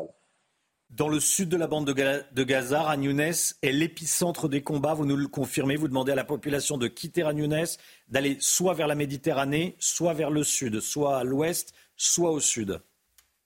C'est même plus précis que cela. Il y a une zone qui s'appelle Moassi, une très grande zone, euh, au bord de la, de la, mer, effectivement, qui est véritablement ce qu'on appelle une zone humanitaire. Là, elle a été, cette zone a été organisée depuis déjà pas mal de temps, euh, avec la collaboration des Égyptiens et, des Américains pour que les, gens puissent être là-bas, et euh, également dans le sud. Maintenant, euh, je répète, Hanounes n'est pas encore l'épicentre, mais c'est l'épicentre du Hamas, et il y a de fortes chances de penser que les chefs du Hamas se trouve dans Khan Younes. Sal a démenti euh, hier soir avoir demandé à l'OMS, l'Organisation mondiale de la santé, de vider un entrepôt d'aide à Gaza euh, car les frappes le rendraient euh, inutilisable. C'est ce qu'a dit l'OMS. Sal a dit on n'a jamais demandé à l'OMS de, de, de, vider cet entrepôt. Je confirme, je confirme, on n'a jamais demandé à l'OMS, comme d'ailleurs, il faut savoir que les organisations euh, onusiennes euh, ont euh, en grande majorité des employés gazaouis qui sont très souvent reliés au Hamas. Et souvent, les rapports qui sortent de Gaza au nom de ces organisations sont en fait biaisés. Ce n'est pas l'organisation elle-même qui parle, ce sont des gens qui parlent en disant qu'ils sont dans, dans telle ou telle organisation. Donc il faut être très prudent par rapport à tout cela. L'armée israélienne colonel Rafovitz a exposé des preuves du très important niveau de préparation de l'attaque du 7 octobre par les terroristes du, Hamas. Qu'est-ce que vous pouvez en dire? Il est clair qu'il y avait ici effectivement euh, un plan, un grand plan. Je me suis rendu moi-même hier euh, dans le kibbutz de Nir Oz, qui est également le kibbutz euh, où habite la famille Bibas. Et nous voyons en fait que les terroristes avaient une très bonne connaissance de l'endroit, qu'ils ont brûlé et, tué des gens presque visés. Ils ont kidnappé d'autres personnes dans le, dans le, dans, le, dans le kibbutz. Ils ont ouvert, je rappelle, 65 brèches euh, le long de la frontière entre Israël et la bande de Gaza. Il y avait ici une véritable organisation de guerre. Je vois là maintenant vos, vos images qui, qui passent devant, devant mes dires. Et euh, vous savez, c'est plus de 3000 terroristes, avec d'autres milliers de Gazaouis, avec des haches, des marteaux qui ont attaqué ce, ce matin-là Israël, le 7 octobre. Euh, c'est pratiquement l'équivalent de, de deux, brigades euh, entières euh, que le Hamas a mis en place ce matin-là. Et ça, ça se fait pas de manière spontanée. Le Hamas avait la volonté d'attaquer, d'envahir le sud d'Israël et de tuer le plus d'Israéliens possible euh, en criant « Idbach Yahoud » et qui veut dire non pas mort à Israël, mais mort aux Juifs. Merci beaucoup, colonel Rafovitz. Merci d'avoir été en direct avec nous ce matin dans la matinale de, de CNews. Merci à vous. Les combats dans le Nord continuent. C'est ce que je retiens de ce que, ce que nous a dit le colonel Rafovitz. Les combats dans le Nord de Gaza continuent. Et euh, est un euh, centre névralgique du Hamas. Euh, il, n'a pas dit que c'était la priorité de, de, de mais que c'était euh, effectivement une, un, centre du, du, Hamas. Oui, et, et, que tôt ou tard, cela allait être investi. Mais euh, voilà, la population civile y est si nombreuse, on comprend ça en creux, euh, que euh, Tzal hésite à investir comme il l'a fait dans le Nord. Restez bien avec nous sur CNews, 7h16. Dans un instant, on va revenir sur ce qui s'est passé à Nantes. Le chauffeur de VTC qui a tué un supporter du FC Nantes a été mis en examen pour homicide volontaire. A tout de suite. C'est News 7h20. Tout d'abord le point info. Chana Lousteau. L'assaillant du pont Birakeim assume et revendique totalement son geste. Selon les premiers éléments de l'enquête, tout laisse à penser qu'il a agi seul. L'islamiste radical de 26 ans dit avoir agi en réaction à la persécution des musulmans dans le monde. C'est ce qu'il a dit. Selon une source proche de l'enquête à l'AFP, depuis le début de sa garde à vue, il apparaît très froid, clinique et désincarné. Et puis c'est un premier pas vers l'interdiction des puffs. Les députés ont voté pour à l'unanimité hier soir. Ces petites cigarettes électroniques jetables sont très prisées par les mineurs. Mais selon le ministre de la Santé Aurélien Rousseau, elles ouvrent la voie à une forte dépendance. Cette proposition d'interdiction doit maintenant passer au Sénat avant d'être validée par Bruxelles. On en sait plus sur le profil du chauffeur VTC qui a tué un supporter du FC Nantes. C'est un homme de 35 ans. Il a été mis en examen pour homicide volontaire. On l'a appris hier soir. Homicide volontaire. Il est accusé d'avoir porté deux coups de couteau à la victime. La légitime défense a donc été rejetée. On va regarder ensemble. Euh, après les faits, il a raccompagné ses trois passagers, les, supporters niçois, à leur hôtel. Il leur a accessoirement demandé plusieurs centaines d'euros en liquide, bien sûr, 1000 euros en l'occurrence, pour compenser et, et réparer euh, sa voiture qui avait été euh, endommagée. Ils ont craint, ont-ils dit à la police, ils ont craint pour leur vie, donc ils se sont exécutés on, comprend que, le chauffeur de VTC s'est montré agressif, violent, menaçant, Chana. Et cet homme était déjà bien connu de la justice, avec quatre mentions dans son euh, casier judiciaire, notamment pour trafic de stupéfiants. voyez ce reportage de Michael Chailloux. Une fresque à sa mémoire, des bouquets de fleurs, les hommages s'accumulent sur les lieux mêmes où le supporter du FC Nantes a perdu la vie samedi soir. Sur les images d'une caméra fixée à bord d'un véhicule, on voit la scène du crime, pas de légitime défense pour le chauffeur VTC qui a poignardé Maxime, 31 ans. C'est à ce moment-là, alors qu'il est au sol, qu'il lui aurait porté un premier coup de couteau. Ce supporter nantais se sera ensuite relevé, tentant de fuir, et c'est alors qu'il aurait, été atteint d'un deuxième coup de couteau dans le dos. L'arme n'a pas été retrouvée. À ce stade, rien n'est retenu contre les supporters niçois. Le procureur a confirmé l'existence d'un guet-apens tendu par les supporters nantais, thèse déjà défendue par le chauffeur VTC qui ouvrait le convoi samedi soir. Là, oui, on est arrivé, on était attendu, on était suivi. La horde qui arrivait, là, c'était vraiment une meute, un essaim d'abeilles qui est arrivé, cagoulé, en mode militaire, on marche dans la route, on bloque tout. Un second chauffeur VTC est poursuivi pour avoir tenté de dissimuler les images qui ont capté la scène du crime. Voilà, et on en parlera à 8h30 avec Laurent Oberton, essayiste. Euh, vous savez, l'auteur du livre La France Orange, Orange Mécanique. J'ai envie de l'entendre sur, euh, sur ce qui s'est passé à Nantes. Un, chauffeur de VTC mis en examen pour homicide mis en examen pour homicide volontaire, qui tue un supporter à coup de couteau, avec un, un autre conducteur qui efface euh, la scène qui avait été filmée par sa voiture. Qu'en pense-t-il? On sera avec Laurent Burton, 8h30. Restez bien avec nous sur CNews. Dans un instant, l'économie. On va parler du prix des mutuelles.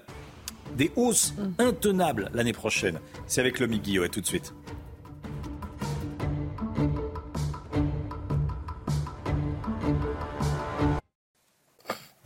7h26, l'économie. Avec vous, Lomi Guillot. Attendez-vous à payer plus cher votre mutuelle santé l'année prochaine? De combien? Vous avez des chiffres, Lomic Oui, de 8 à 12,5 C'est la hausse moyenne attendue des mutuelles pour 2024. Les complémentaires santé, qui, on le rappelle, sont obligatoire hein, depuis 2016 pour tous les salariés du privé.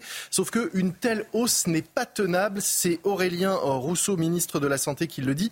Pour lui, les mutuelles ne peuvent pas faire des patients la variable d'ajustement de leur modèle économique. Sauf que, sauf que justement, euh, le système de mutuelles repose sur le principe de la mutualisation, d'où son nom, c'est-à-dire sur la solidarité entre les assurés.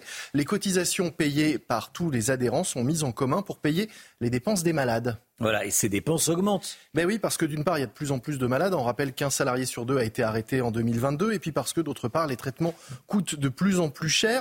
Les mutuelles estiment avoir déboursé de 4 à 7% de plus au premier semestre 2023 qu'à la même période en 2022.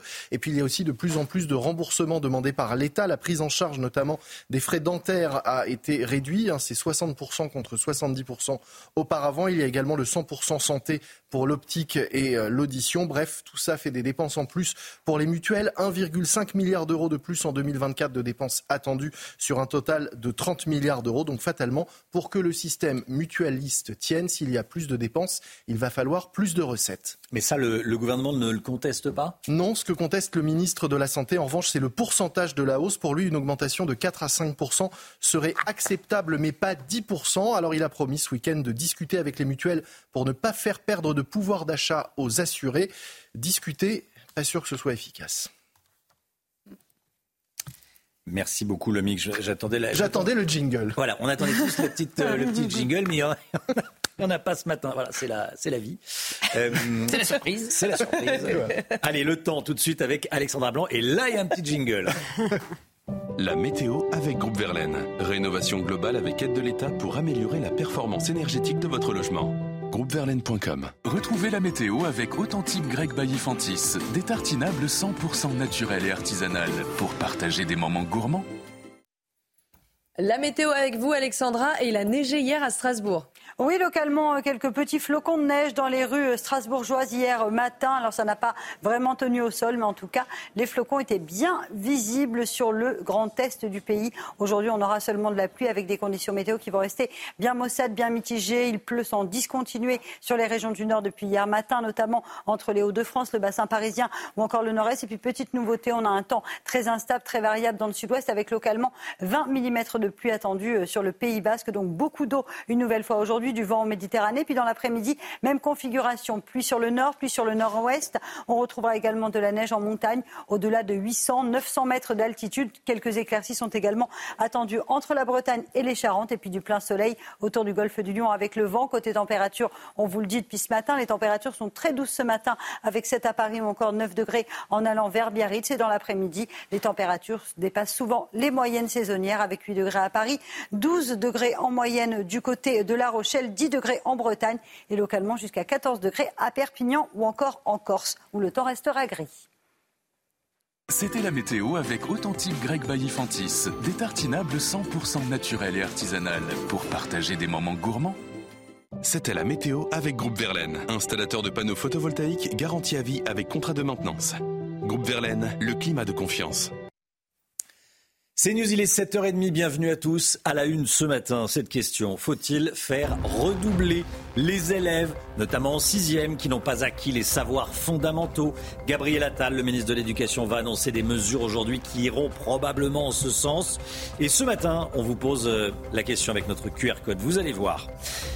Un drame dans le Val d'Oise. Un adolescent a trouvé la mort lors d'une rixe, lors d'un affrontement entre bandes rivales.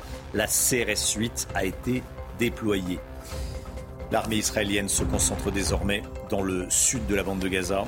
Hier, des chars se sont approchés de la ville de Han Younes, où a prévenu les habitants que l'attaque serait imminente. Harold Iman est avec nous. A tout de suite, Harold. Et puis demain soir, l'OM affrontera l'OL à domicile. C'est le match, vous savez, qui devait être joué le 29 octobre dernier, mais qui avait été annulé après le caillassage du bus des joueurs lyonnais. La préfecture a mis cette fois en place un plan de sécurité maximal, un plan anti-abruti, nous dira Solène Boulan. Pour le, le détail, à tout de suite, Solène. C'est vrai, ça s'appelle un plan anti-abruti. Vous allez voir ça avec Solène dans un instant.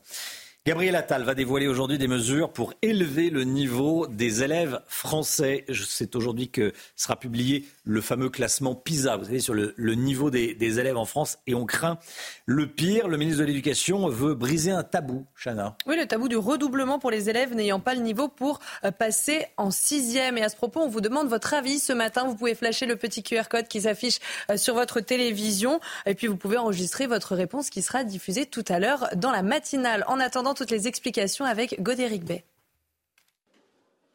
La France mauvais élève le ministre de l'Éducation veut remonter le niveau scolaire et s'attaquer au tabou du redoublement.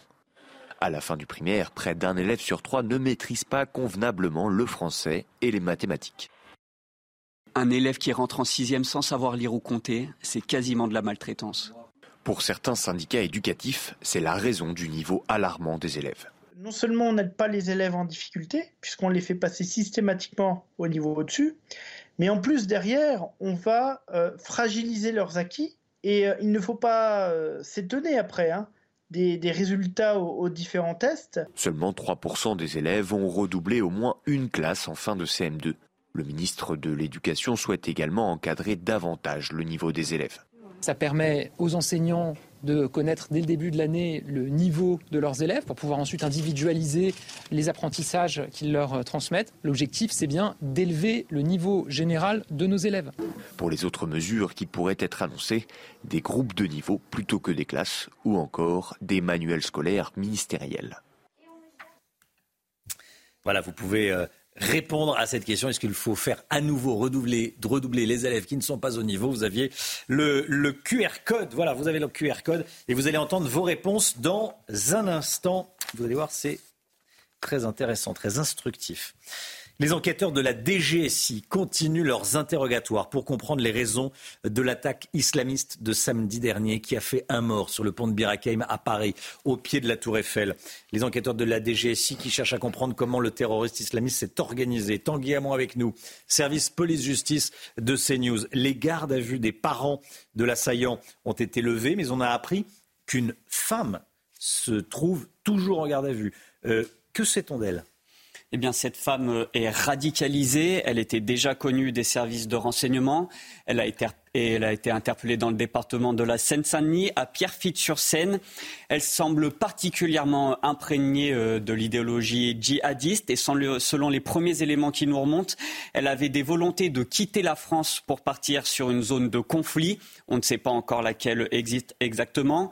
Elle est toujours interrogée pour savoir quel lien elle a avec l'assaillant. On sait que le terroriste l'avait vue la veille de son passage à l'acte. Les enquêteurs cherchent donc à savoir si elle a eu un rôle précisément euh, dans ce passage à l'acte ou si elle lui a permis et si elle lui a permis de préparer cette attaque. Merci beaucoup, Tanguy Hamon. Un adolescent de 15 ans tué dans une rixe dans le Val d'Oise. Ça s'est passé hier soir lors d'un violent affrontement entre bandes rivales dans les villes entre les villes de, de Daumont et Desanville. Alors pour éviter un embrasement, la CRS 8 a été euh, déployée dans le secteur. C'est le troisième mort en seulement quatre jours dans le département après le meurtre d'un adolescent à Montmagny et d'un homme de 36 ans à Fos le week-end dernier. Un match sous très haute tension demain soir à Marseille. L'OM affrontera l'Olympique lyonnais.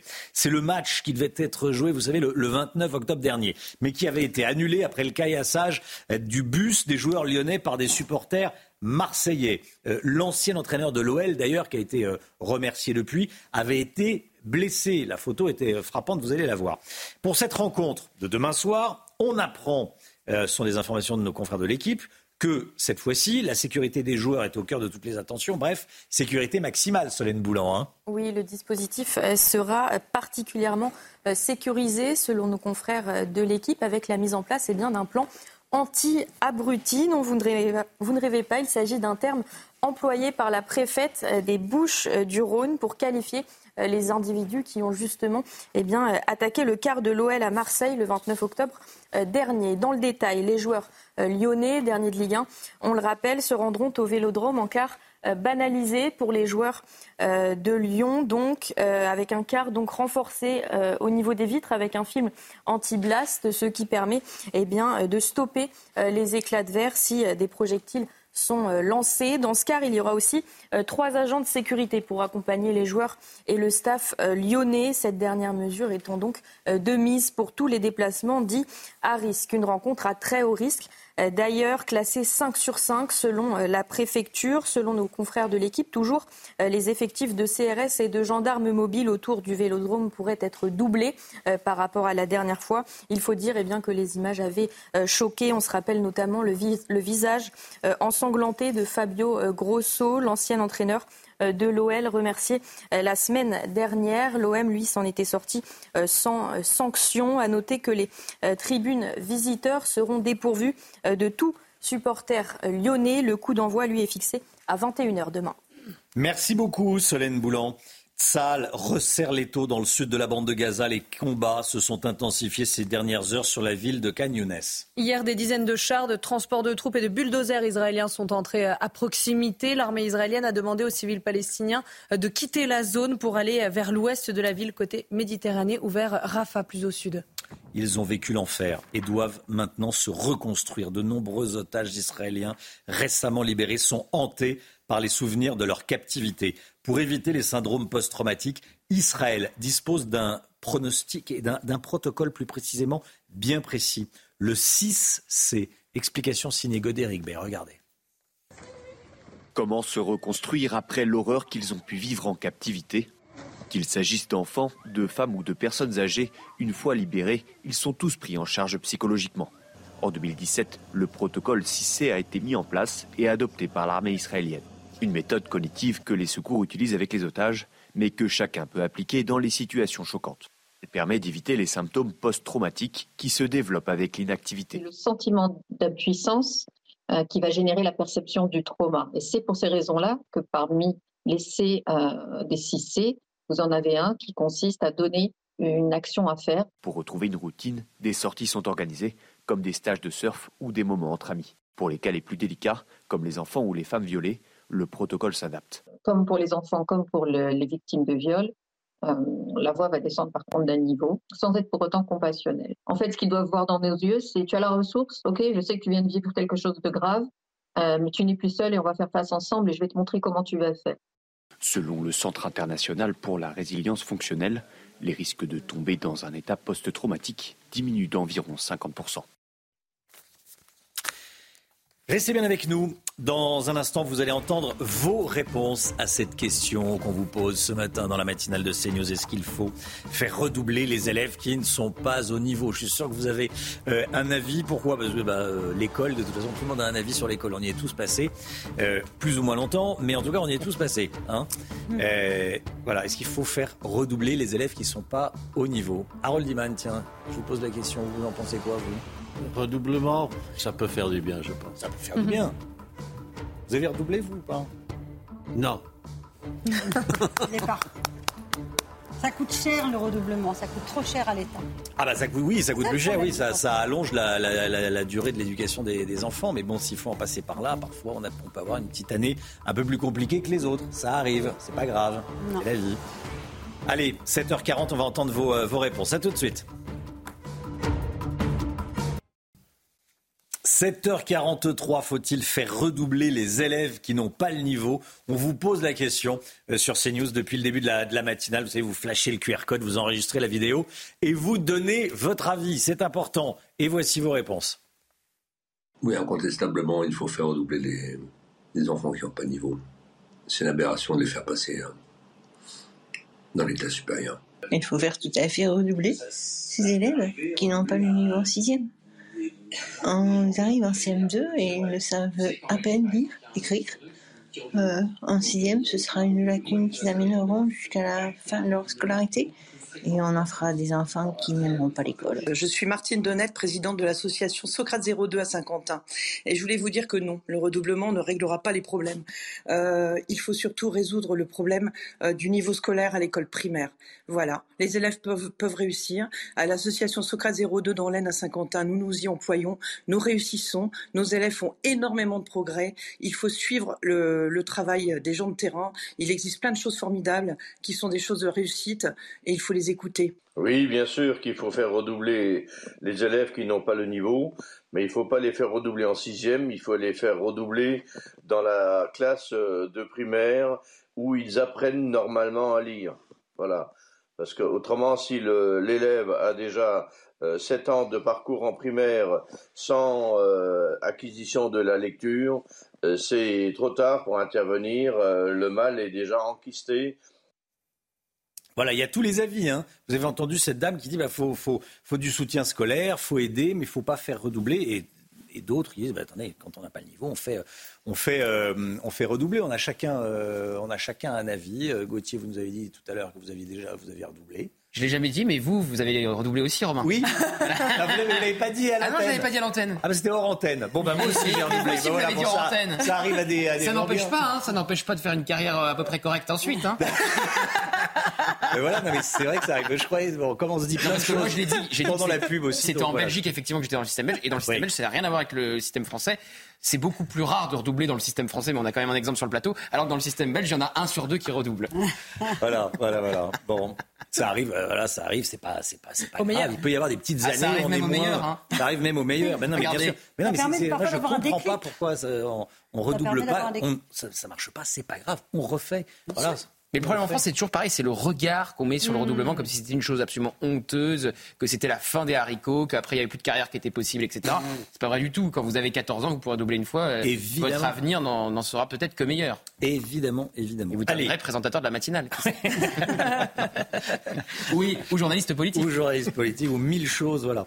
Allez, euh, en tout cas, énormément d'appels, hein, énormément d'appels avec ce QR code. Vous le flashez, vous envoyez vos, vos vidéos. Euh, le rappel des titres, Chana Housteau.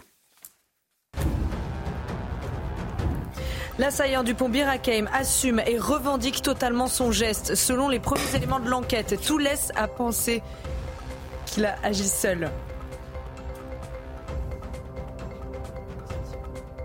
À Montpellier, quatre personnes ont été placées en détention provisoire après une opération de lutte contre les trafiquants de drogue baptisée Place Net. Pardon. Pendant une semaine, les forces de l'ordre ont procédé à une vingtaine d'interpellations. C'est Harold Diman est tombé de sa chaise et a fait sourire le plateau. Tout va bien, Harold? Oui, vous avez cassé encore une chaise. On avait tout une chaise. se cassera. Et on, ce matin, oui, je sais pas ce qui se passe sur le plateau. Tout va bien, vous descendrez pas plus bas? Vous semblez bloqué sur. Voilà. Bon. Allez. On va plus avoir de chaises. Hein. On va faire la matinale debout, là. Voilà, bientôt. Allez, l'économie. Elisabeth Borne réunissait hier les ministres pour sonner la mobilisation pour l'emploi et contre le chômage. Les derniers chiffres du chômage montrent qu'il baisse moins que prévu et qu'il repartirait même à la hausse. Lomi Guillot, est-ce qu'il faut s'en inquiéter?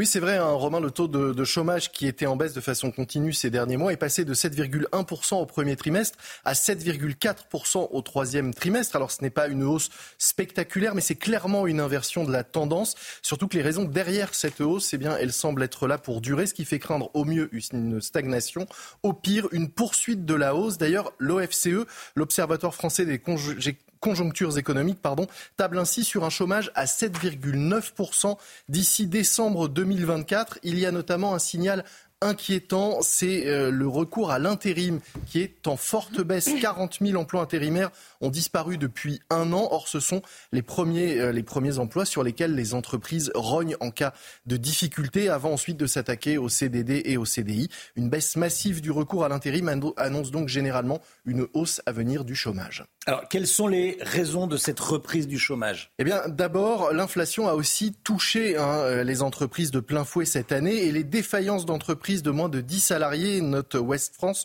ont augmenté de 30% depuis le début de l'année. Or, les PME, eh bien, c'est un tiers de l'emploi salarié en France. Si autant disparaissent, c'est une catastrophe évidemment pour l'emploi.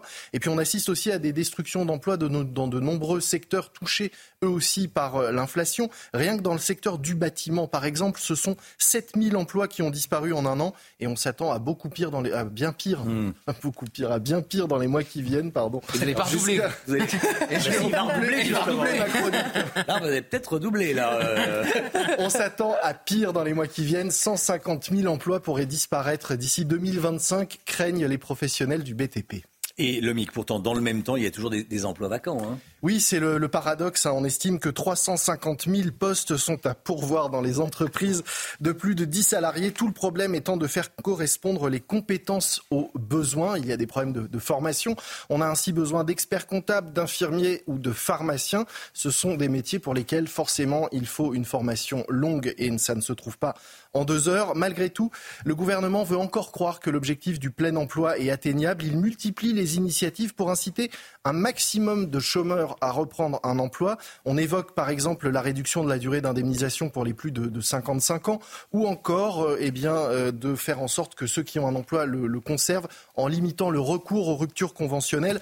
Autant de, points qui font dire et qui ont fait dire à Emmanuel Macron réveillez-vous devant les chefs d'entreprise pour que tout le monde prenne conscience de la situation et prenne conscience qu'il faut agir si on veut espérer atteindre les 5% de chômage d'ici 2027. Merci beaucoup, Lomique Guillot.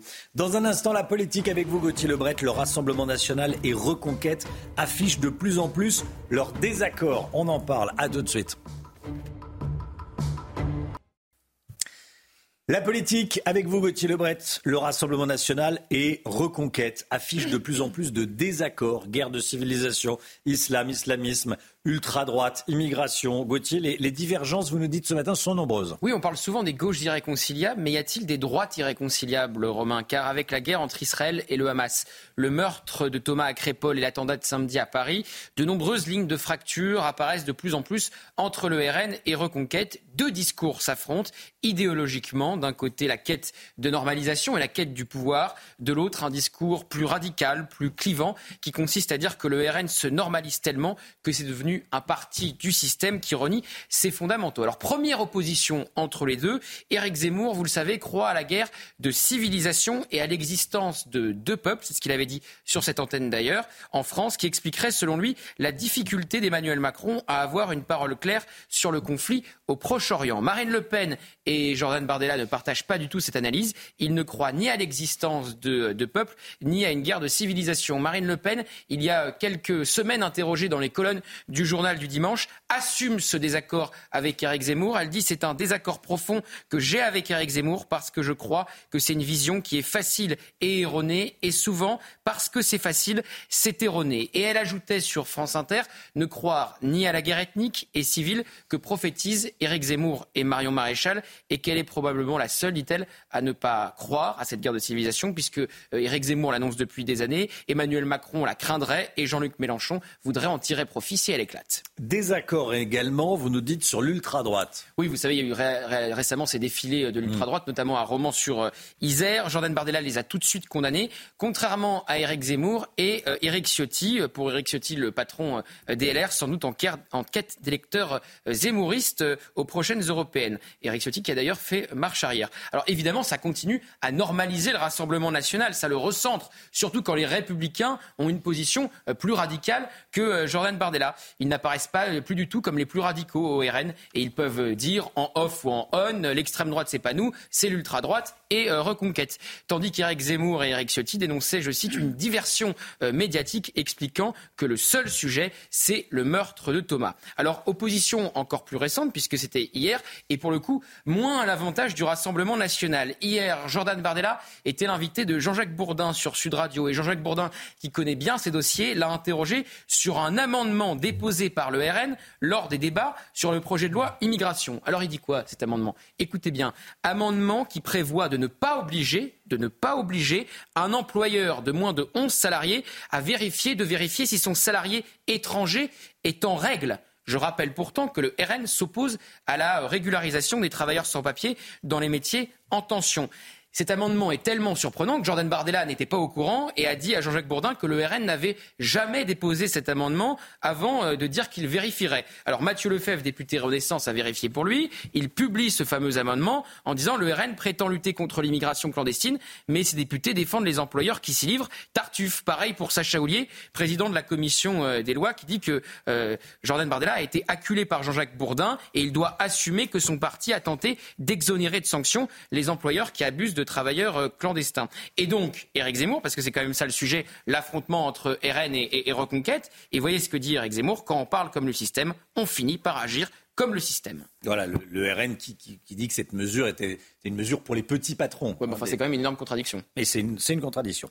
Euh, dans les sondages, c'est le RN qui s'impose, hein, et nettement. Ah bah le RN tue le match dans les sondages et, même aux dernières élections présidentielles, législatives.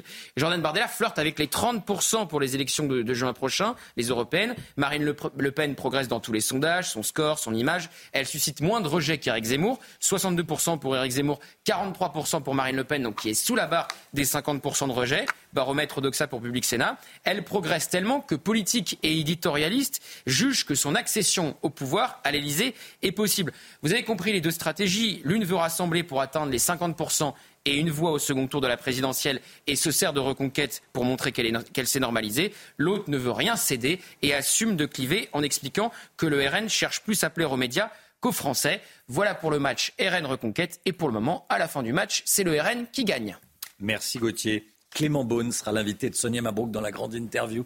À 8h10, le ministre des Transports va parler des JO, notamment de la sécurité des JO, notamment Clément Beaune, invité de la grande interview sur CNews et Europe 1. Le temps tout de suite, Alexandra Blanc. La météo avec Groupe Verlaine. Rénovation globale avec aide de l'État pour améliorer la performance énergétique de votre logement. Groupeverlaine.com. Retrouvez la météo avec Authentique Grec Baillifantis, des tartinables 100% naturels et artisanales pour partager des moments gourmands. Temps humide aujourd'hui avec de la pluie et de la neige, Alexandra. Hein. oui, avec de fortes précipitations aujourd'hui dans le sud-ouest sur le Pays Basque où l'on attend localement jusqu'à 20 mm de pluie, des averses aussi qui remontent euh, sur le centre du pays et puis toujours de fortes précipitations entre les Hauts-de-France, le bassin parisien ou encore le Grand Est où il pleut déjà depuis hier. On aura également de la neige en montagne à moyenne altitude, au-delà de 700, 800 mètres d'altitude aujourd'hui et puis toujours du grand beau temps autour du golfe du Lion avec néanmoins le maintien du vent dans l'après-midi, très peu d'évolution plus sur le nord, localement quelques averses entre le sud-ouest et le massif central, toujours de la neige en montagne. À noter également, et c'est une bonne nouvelle, le retour de quelques éclaircies pour nos amis bretons ou encore pour les Charentes-Maritimes. Côté température, ça remonte ce matin. C'est un petit peu plus doux, quasiment pas de gelée, avec en moyenne 7 à Paris, 5 degrés à Rennes ou encore 3 degrés en moyenne entre Limoges, Clermont-Ferrand ou encore pour le Lyonnais. Dans l'après-midi, les températures restent plutôt douces, à peu près conformes au normal de saison. Voire même elles seront un petit peu au-dessus euh, dans certains certaines villes, hein, notamment à La Rochelle ou encore à Bordeaux, où vous aurez 12 degrés cet après-midi. Vous aurez 9 à 8 degrés pour le bassin parisien, 11 degrés à Marseille, où le soleil sera au rendez-vous, et localement jusqu'à 14 degrés en Corse. La suite du programme, demain, ce sera la plus belle journée de la semaine avant une nouvelle perturbation qui va arriver jeudi. C'était la météo avec Authentique Grec Baillifantis, des tartinables 100% naturels et artisanales pour partager des moments gourmands. C'était la météo avec Groupe Verlaine, installateur de panneaux photovoltaïques garantie à vie avec contrat de maintenance. Groupe Verlaine, le climat de confiance. C'est News, il est 8h, bienvenue à tous.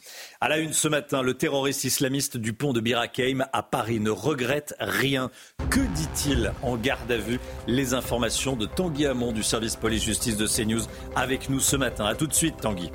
Faut-il appliquer la rétention de sûreté, une sorte de perpétuité réelle, au profil identique à celui du terroriste du pont de Birakeim? Bruno Retailleau, le président du groupe LR au Sénat, propose ce matin une surveillance de sûreté. On y revient. Et puis l'armée israélienne se concentre désormais dans le sud de la bande de Gaza. Hier, des chars se sont approchés de la ville de Ragnones, où Tsahal a prévenu les habitants que l'attaque serait imminente. On rejoindra notre envoyé spécial en Israël, Vincent Fahandège. A tout de suite, Vincent. L'assaillant du pont de Birakeim assume et revendique totalement son geste. Selon les premiers éléments de l'enquête, tout laisse à penser qu'il a agi seul.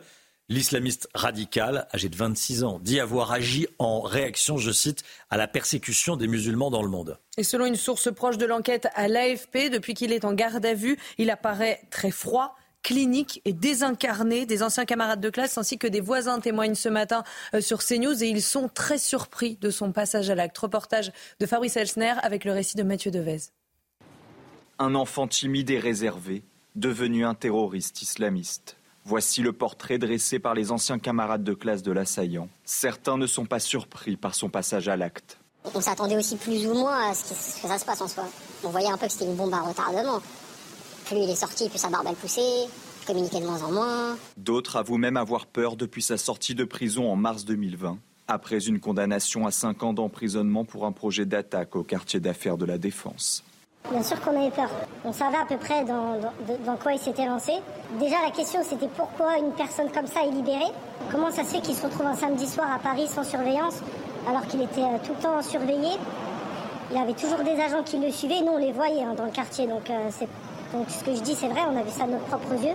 Pour les voisins des parents de l'assaillant, c'est la sidération. Eux qui le connaissent depuis l'âge de 4 ans. C'était un jeune homme qui, qui disait bonjour, bonsoir enfin, donc, à des voisins, parce qu'on est voisins, bien élevé. Et, et c'est pour ça que nous sommes aujourd'hui euh, sidérés, vraiment sidérés. Ce voisin était mis aux larmes quand il souhaite délivrer un message de soutien aux parents de l'assaillant.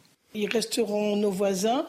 Euh, on les appréciera autant. Enfin, il n'y a pas de, pas de changement. Comment les aider? Parce que euh, ils sont victimes en garde à vue, l'auteur de l'attaque au couteau revendique totalement son geste et dit avoir agi seul. La garde à vue de ses parents, elle, a été levée hier soir. La garde à vue du terroriste se poursuit. Que sait-on de ce qu'il dit aux enquêteurs, Tanguy Hamon? Eh tout d'abord, euh, il assume totalement son geste et il le revendique. Euh, il répète qu'il agit pour euh, venger les musulmans qui sont tués ou persécutés à travers le monde. Il parle notamment de ce qui se passe en Afghanistan ou en Palestine.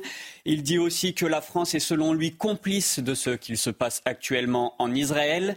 D'ailleurs, il a dit que le lieu de l'attaque n'avait pas été choisi au hasard. Il voulait le faire près de la tour Eiffel. D'abord parce que c'est un symbole de la France, mais aussi parce qu'il n'a pas aimé qu'elle soit illuminée aux couleurs d'Israël après les attaques du Hamas. Maintenant, les enquêteurs doivent éclairer sur un point. Est-ce qu'il a agi seul pour son attaque? Il semblerait que oui, c'est ce qu'il dit aux enquêteurs et les premiers éléments de l'enquête laissent le penser, mais il faut évidemment s'en assurer désormais. Merci beaucoup Tanguy. On va parler de cette euh, proposition du président du groupe LR au Sénat. Regardez ce qu'il déclare ce matin dans le Parisien. L'État ne parvient plus à protéger les Français. Il faut impérativement des mesures d'exception pour les individus les plus dangereux, Chana. Oui, je propose une mesure judiciaire de surveillance de sûreté qui permettrait d'astreindre les personnes condamnées pour terrorisme qui ont fini de purger leur peine à des obligations d'injonction de soins, de placement sous bracelet électronique, de soumission à des mesures de contrôle comme le pointage au commissariat. On va partir à présent en, Israël. Tzal resserre les taux dans le sud de la bande de Gaza. Les combats se sont intensifiés ces dernières heures sur la ville de Ragnounès. On part sur le terrain, Chana. Oui, on va rejoindre notre envoyé spécial en Israël, Vincent Fandège, accompagné de Jérôme Rampenou derrière la caméra. Vincent, vous êtes à Sderot. Les taux se resserrent autour de Ragnounès. Il y a eu des chars qui sont arrivés hier soir sur zone. Oui, des tanks et des véhicules de l'armée israélienne ont été euh, observés dans la banlieue de Khan Les bombardements également continuent. Il y en aurait eu à peu près une centaine la nuit dernière. 200 cibles du Hamas auraient été euh, également euh, détruites par l'armée israélienne, par l'armée de l'air notamment israélienne. L'opération militaire 7 ans se poursuit dans le sud de la bande de Gaza et pendant ce temps, la situation humanitaire est jugée critique, notamment par les ONG sur place. Il faut savoir qu'il y a des centaines de milliers de personnes qui ont fui le nord de la bande de Gaza jusque dans euh, le sud, jusqu'à la ville de Khan Younes, à la demande de l'armée israélienne depuis le début euh, du euh, conflit. La Croix-Rouge et l'UNICEF s'inquiètent de cette situation humanitaire. L'ONU, elle, parle d'un scénario encore plus infernal. Et puis enfin, les bombardements, les combats également. il y en a eu ce matin encore dans le nord de la bande de Gaza où on se trouve avec d'intenses bombardements il y a quelques minutes tout autour de nous. Et également, on a entendu des échanges de tirs. Donc les combats se déroulent toujours dans le nord et se poursuivent, s'étendent dans le sud. Merci beaucoup Vincent. Avec euh, Jérôme Rampenou pour euh, les images. 8h06, restez bien sur CNews dans un instant. La grande interview de Sonia Mabrouk qui reçoit ce matin le ministre des Transports Clément Beaune sur CNews et sur Europe 1. A tout de suite. CNews, il est 8h12. Bienvenue à tous. Merci d'être avec nous. Tout de suite, c'est la grande interview de Sonia Mabrouk qui reçoit ce matin Clément Beaune, le ministre des Transports. La grande interview de Sonia Mabrouk, c'est sur CNews et sur Europe 1. C'est tout de suite.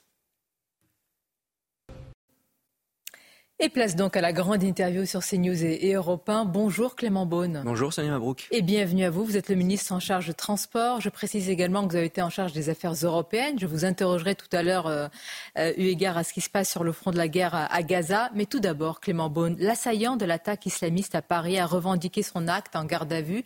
Il apparaît comme étant froid, clinique et déterminé. Est-ce que vous croyez encore en la déradicalisation de ce genre d'individus?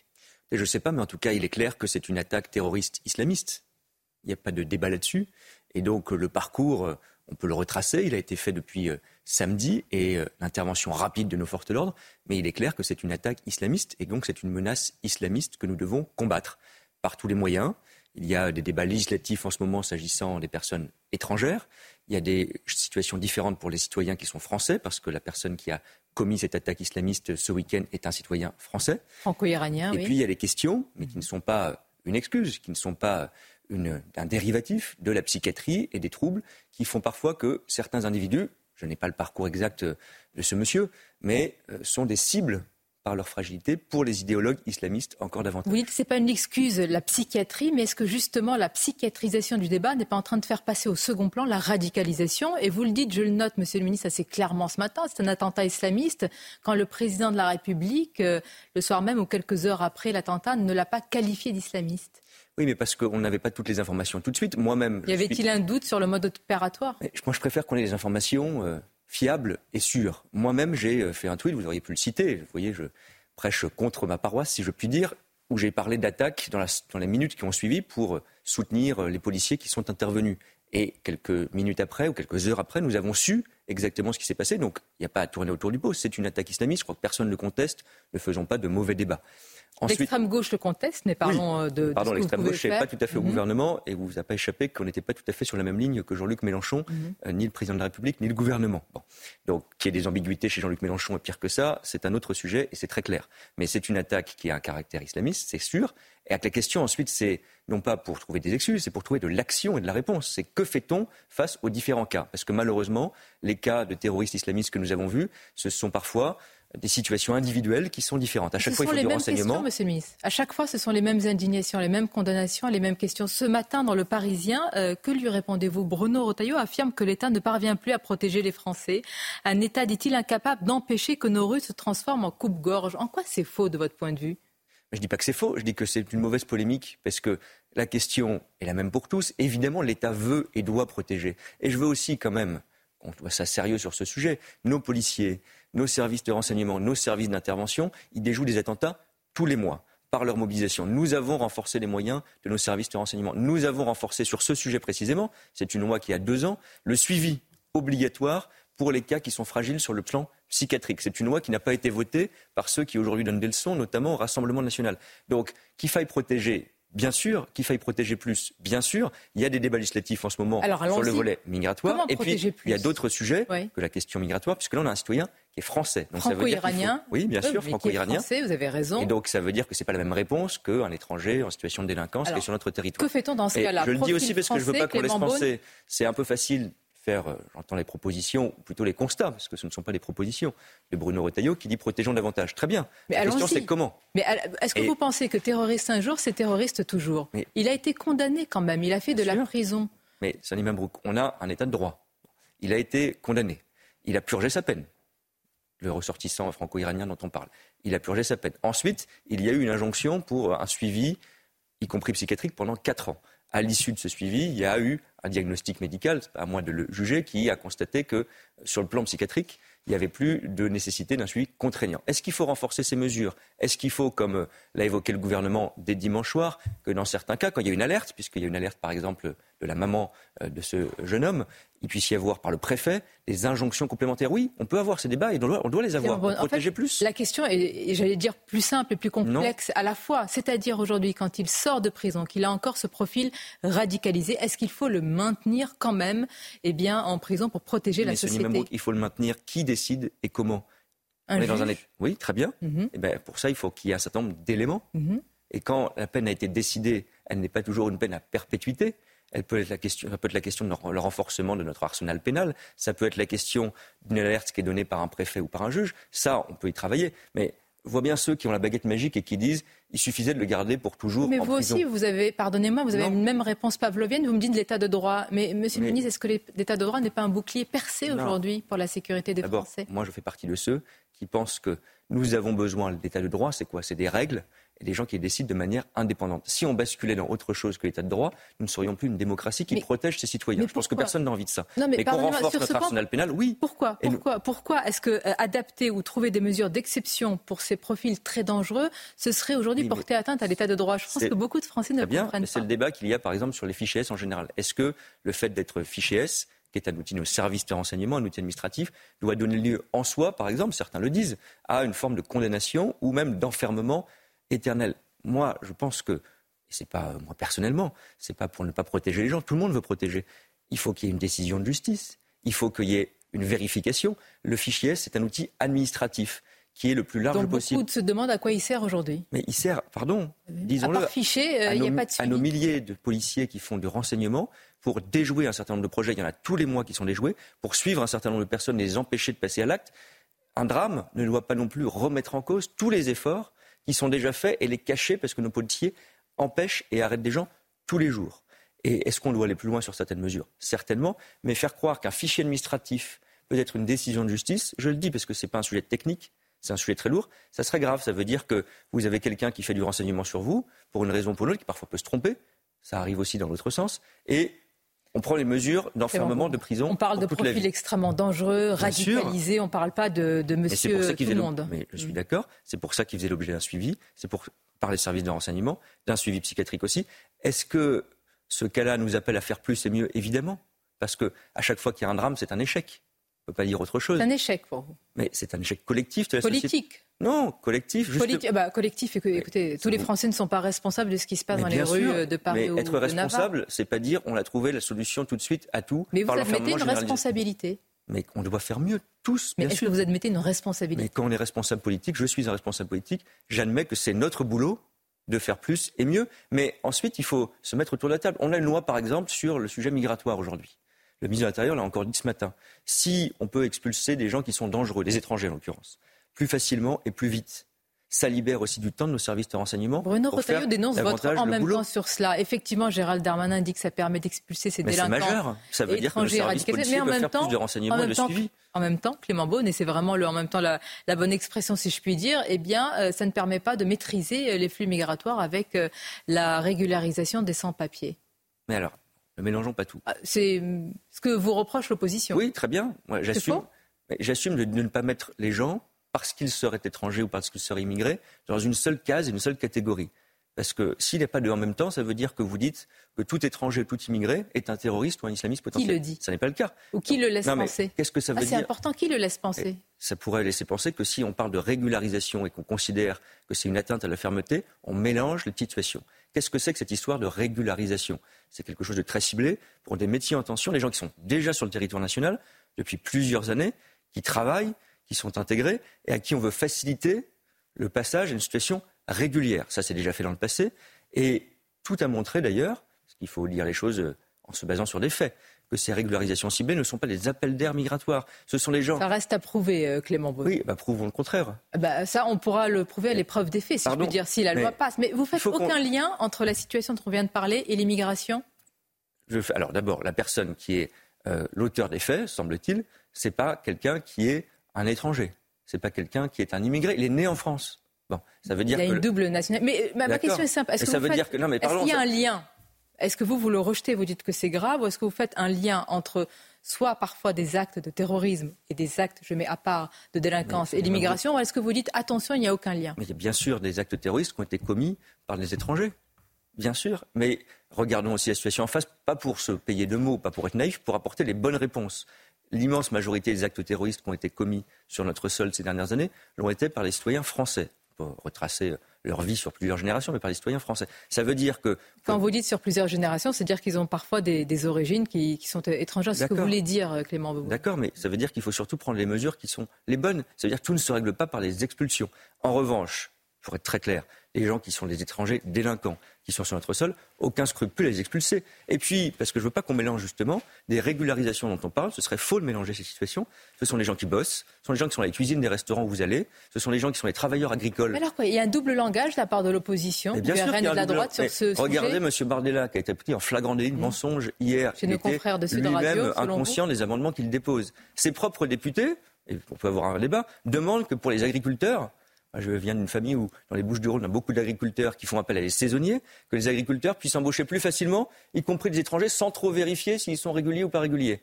Bien. Quelle hypocrisie quand on donne des leçons de fermeté pour lutter contre l'immigration. Tout le monde assure au gouvernement, Clément Beaune, que lors des, des JO, la sécurité sera au rendez-vous. Est-ce que vous pouvez nous dire ce matin, au micro de- d'Europe 1 et de CNews, qu'est-ce qui garantit que ça se passera bien? Une mobilisation qui est totale et qui doit encore se renforcer. Mais la sécurité, avant le drame terroriste de samedi, était déjà une préoccupation majeure pour la cérémonie d'ouverture et pour tous les Jeux Olympiques Elle devient et Paralympiques. Bien sûr, mais heureusement qu'on n'a pas découvert qu'il y avait un enjeu sécuritaire Alors ce qu'est-ce que vous allez changer Mais on va. depuis euh, samedi La Qu'est-ce cérémonie n'a pas passé encore eu lieu, ça vous a pas échappé. Mon... Non, non, mais qu'est-ce que vous allez changer depuis l'attentat la menace islamiste, la menace terroriste a été déjà très forte. Donc il y a une mesure, un dispositif qui est extrêmement strict, qui mobilisera plus de 35 000 policiers, agents de sécurité pour la cérémonie d'ouverture. Et puis il faut aussi qu'on soit un peu cohérent. Puisque la semaine dernière, on entendait beaucoup de gens qui nous disaient c'est terrible ces périmètres de sécurité où il va y avoir des fouilles pour rentrer dans les lieux. On pensait que les Jeux Olympiques étaient une fête populaire. On se rend compte qu'il faut les QR codes, que le ticket de métro va doubler. Pardon, et pardon, que... attendez, mélangeons pas tout. On est tous en train de se dire qu'il ne faut pas de naïveté, qu'il faut vivre comme on l'entend, mais qu'il ne faut pas de naïveté de la sécurité. Ce serait un peu inconséquent de considérer qu'il n'y a aucune mesure qui sont prises pour les JO. C'est pas trop facile de faire peser quand même euh, tous ces sujets sécuritaires sur les Français et pas- les non, touristes qui vont venir participer à une fête. C'est pas du tout. Oui, d'accord, mais dans les touristes qui vont participer à une fête, moi je préfère qu'on vérifie qu'il n'y ait pas justement des gens qui ont des idées ou des projets terroristes. C'est ça. Donc le- la seule solution, c'est le. QR code. Attendez, le mélangeons pas tout. Il y a les périmètres de sécurité. Dans les périmètres de sécurité les plus proches des sites de compétition, on l'assume, faire le contraire serait irresponsable, qu'il y ait des fouilles, qu'il y ait des vérifications, qu'on rentre pas évidemment avec une arme ou avec euh, une- ah, de quoi faire un projet terroriste. Ça peut évidemment arriver, on le voit malheureusement. La zone de l'attentat de samedi à Paris est une zone qui sera un périmètre de sécurité autour de la Tour Eiffel pour les Jeux Olympiques et Paralympiques, évidemment. Et puis les QR codes, il ne faut pas tout mélanger, c'est pour la circulation en voiture, pour que certains endroits soient moins saturés et que là aussi, on n'ait pas des gens qui convergent de manière non Il organisée y a un au sujet moment de sécurité aussi quand même avec Bien les sûr. QR codes. Oui, voilà. Mais D'où la question. est-ce qu'on veut qu'il y ait zéro restriction? Est-ce qu'on veut qu'il y ait zéro vérification? Je ne crois pas. Donc le préfet de police, nous tous, nous mettons en place, c'est notre responsabilité, puisqu'on en parlait, des mesures de sécurité très strictes Mais pour les que JO. euh, vous ne- vous n'avez pas la main qui tremble quand il s'agit de QR code et de, et de mesures de restriction de, de liberté pour les citoyens. Et quand on les- parle, le- Ben non, Monsieur le ministre, je suis obligé de vous poser la question. Oui, N'y a- je- n'y a-t-il pas des choses à géométrie variable, un deux poids deux mesures? Mais, pardon, mais justement, il se trouve que dans un certain nombre de cas, on l'a vu dans le passé, les terroristes, ils choisissent les gens où il y a des citoyens ordinaires. Quand vous prenez les transports, c'est malheureusement arrivé qu'il y ait des attentats dans nos transports. Quand il y avait, on l'a vécu dramatiquement et douloureusement, c'est la circonscription, je suis élu, l'attentat du Bataclan, c'est des gens ordinaires et festifs qui allaient à un concert. Les terroristes se sont glissés et ont tué dans sept endroits. Donc qu'on ait des mesures de vérification, de suivi qui sont proportionnées, par exemple dans les transports publics, on renforce les effectifs de sécurité. Est-ce qu'on va mettre tous les jours, tous les matins, des portiques à l'entrée de chaque gare de France Je ne le souhaite pas, je ne souhaite pas, précisément pour ce que vous dites, c'est-à-dire ne pas embêter les Français qui vivent leur vie. Mais on doit assurer leur sécurité, et c'est cet équilibre, c'est ça que je parlais, dont je parlais pardon, en parlant d'état de droit, qu'on doit assurer dans notre société. Continuer à vivre et protéger davantage. Sur la circulation, vous avez dénoncé, euh, Clément Beaune, une trahison, euh, des mots forts après euh, qu'Anne Hidalgo ait affirmé que sur les transports hein, pour les Jeux Olympiques, euh, vous n'étiez pas prêt. Mais vous-même, j'ai noté une autre phrase, quelques semaines avant, vous avez dit que la circulation allait être, entre guillemets, hardcore. Alors, quel que- Clément Beaune dit vrai? Moi, j'ai toujours dit la même chose, Sonny Mabrouk. Considérer que les Jeux olympiques et paralympiques, ça nécessite des mesures de sécurité, ça nécessite des mesures d'organisation. On accueille le monde une fois tous les 100 ans, évidemment. Et d'ailleurs, ces mesures de restriction de la circulation, elles sont vues et travaillées avec la ville de Paris. Mais alors, en euh, revanche, que dit Anne Hidalgo? Elle ne travaille pas avec vous? Anne Hidalgo, elle a dit tout à fait autre chose. Alors non, je vous confirme qu'elle ne vient à aucune des réunions que je fais sur la sécurité et les transports, sur ce sujet-là. Et ce qu'elle a dit, Anne Hidalgo, c'est très différent. Elle est allée sur un plateau de télévision, regardé par la France et le monde, pour dire, non pas, il y a encore du boulot, pourquoi pas. Elle a dit, on ne va pas être prêt. Ça veut dire, on ne va pas être prêt C'est pour ça que vous parlez de prochain. trahison, c'est-à-dire ça va à l'encontre de l'image de notre pays, Bien parce que le mot est très fort hein, quand on Oui, le prend dans son sens. politique. Politique, oui. Parce que quand on est un responsable politique, et on va essayer de travailler ensemble, moi je le fais tout pour cela au quotidien, eh bien on ne peut pas aller sur un plateau de télévision, on peut régler ses comptes entre nous, pour dire la France, Paris, notre capitale, notre pays ne va pas être prêt à tenir ses engagements et à accueillir le monde. Ça c'est grave. Vous imaginez si le maire de Londres, trois mois ou six mois avant les Jeux, était allé dire, on se serait bien moqué, sur un plateau, nous ne serons pas prêts. Nous serons prêts. Et notre responsabilité, c'est de bosser ensemble pour l'être sur la sécurité, sur les transports, sur toute l'organisation. J'ai deux questions euh, rapides, mais de, de comment dire d'actualité et qui nous concernent tous. Route et autoro- autoroute. Vous avez promis que la hausse annuelle des prix des péages resterait inférieure à 3% en 2024. Les sociétés d'autoroutes menacent quant à elles d'augmenter leurs prix depuis l'annonce d'une taxe sur les concessions autoroutières et- et aéroportuaires. Plusieurs sociétés, euh, on va la citer comme Vinci, assurent qu'il y aura une hausse de 5% des prix du péage afin de compenser cette taxe. Qui Ça, dit vrai Ça s'appelle un mensonge et vous pourrez le vérifier puisque c'est fixé par l'État à la fin les péages. Donc quand je dis en 2024 la hausse moyenne des péages sera limitée à moins de 3%, c'est la réalité juridique et pratique. Donc c'est pas un bras de fer qui va s'engager avec ces Il y a sociétés. plusieurs choses. Les sociétés d'autoroutes, il y a certains qui ont dit qu'il faut les nationaliser, etc. Moi, je ne pense pas. En revanche, elles dans une situation financière qui est bonne, soyons francs. Est-ce qu'elles doivent financer plus de trains, plus de transports publics, en contribuant avec d'autres, oui, et j'assume cette taxation. Ça ne leur fait pas plaisir. Personne n'aime payer un impôt supplémentaire. Moi, je préfère qu'il aille financer les transports des Français. Et nous, on n'aimerait pas que ça, se répercute sur oui, nous. Mais là aussi, il faut qu'on soit cohérent. Les Français ils nous disent les trains, c'est la galère. Il n'y a pas assez de transports publics. Il faut plus de bornes électriques. Ben, on investit et on finance cet investissement non pas en vous taxant vous, mais en taxant quelques sociétés qui peuvent payer. Et ensuite, ça ne justifie pas, on peut ne pas être content, c'est la vie, ça ne justifie pas, ce n'est pas le rôle d'une entreprise d'aller raconter des mensonges et des balivernes qui font peur aux automobilistes et qui ne sont pas justes. Donc moi je suis très clair, la décision d'ailleurs est actée cette semaine, la hausse des péages est limitée à moins de 3%, c'est la vérité pour euh, le 1er février 2024 et je crois que quand on a des clients automobilistes par millions, on doit les respecter, ne pas leur faire peur à tort. À bon entendeur. Merci Clément Beaune. C'était votre grande interview ce matin sur Europe 1 et CNews. C'est News, il est 8h30. Merci à vous, Sonia Mabrouk, et à votre invité, Clément Beaune, le ministre des Transports. L'équipe est là, l'équipe de la matinale. Chana Lousteau, le docteur Millot qui s'installe. Bonjour, docteur. Bonjour. Bonjour, Brigitte. Gauthier Lebret qui est avec nous, Alexandra Blanc, Harold Iman et Lomic Guillot qui sont là également. Faut-il faire redoubler les élèves de sixième qui n'ont pas acquis les savoirs fondamentaux? Gabriel Attal, le ministre de l'Éducation, va annoncer des mesures aujourd'hui qui iront probablement dans ce sens vers euh, le redoublement aujourd'hui qui est très très rare. Ce matin, on vous pose la question avec notre QR code. Vous allez voir beaucoup d'appels et beaucoup de vidéos enregistrées. Le terroriste islamiste du pont de Birakeim ne regrette rien, c'est ce qu'il a dit en garde à vue. Que faire pour mettre hors d'état de nuire ce type de profil? On sera en direct avec Laurent Oberton, qui est essayiste. Bonjour Laurent Oberton et à tout de suite.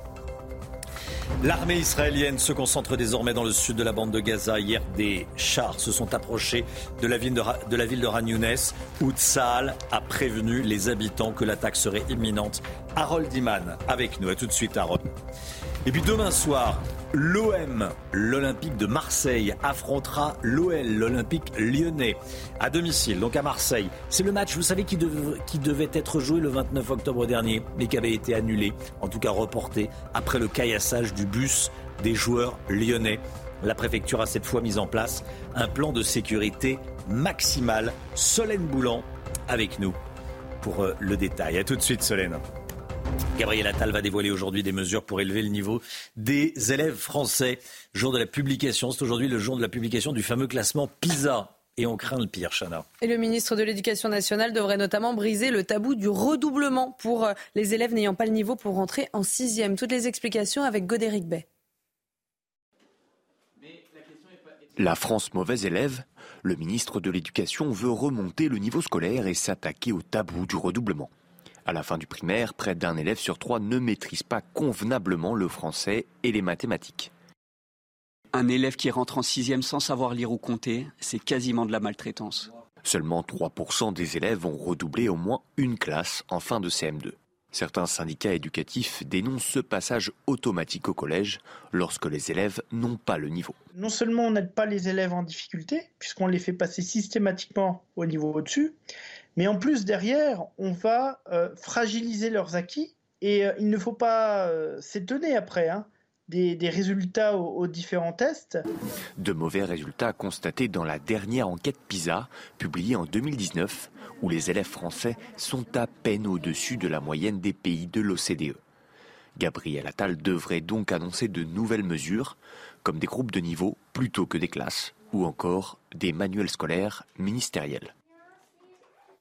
Voilà, et on vous pose la question ce matin dans la matinale de CNews. Est-ce qu'il faut faire redoubler les élèves qui n'ont pas le niveau? Vous flashez le, QR code que vous voyez à l'écran avec votre téléphone et vous pouvez enregistrer, ça vous amène à un, site internet et vous pouvez enregistrer une vidéo. Énormément d'appels, plus de 2000, euh, plus de 2500 appels, 2400 appels. Bon, euh, la question fait énormément réagir et voici les réponses que vous avez enregistrées.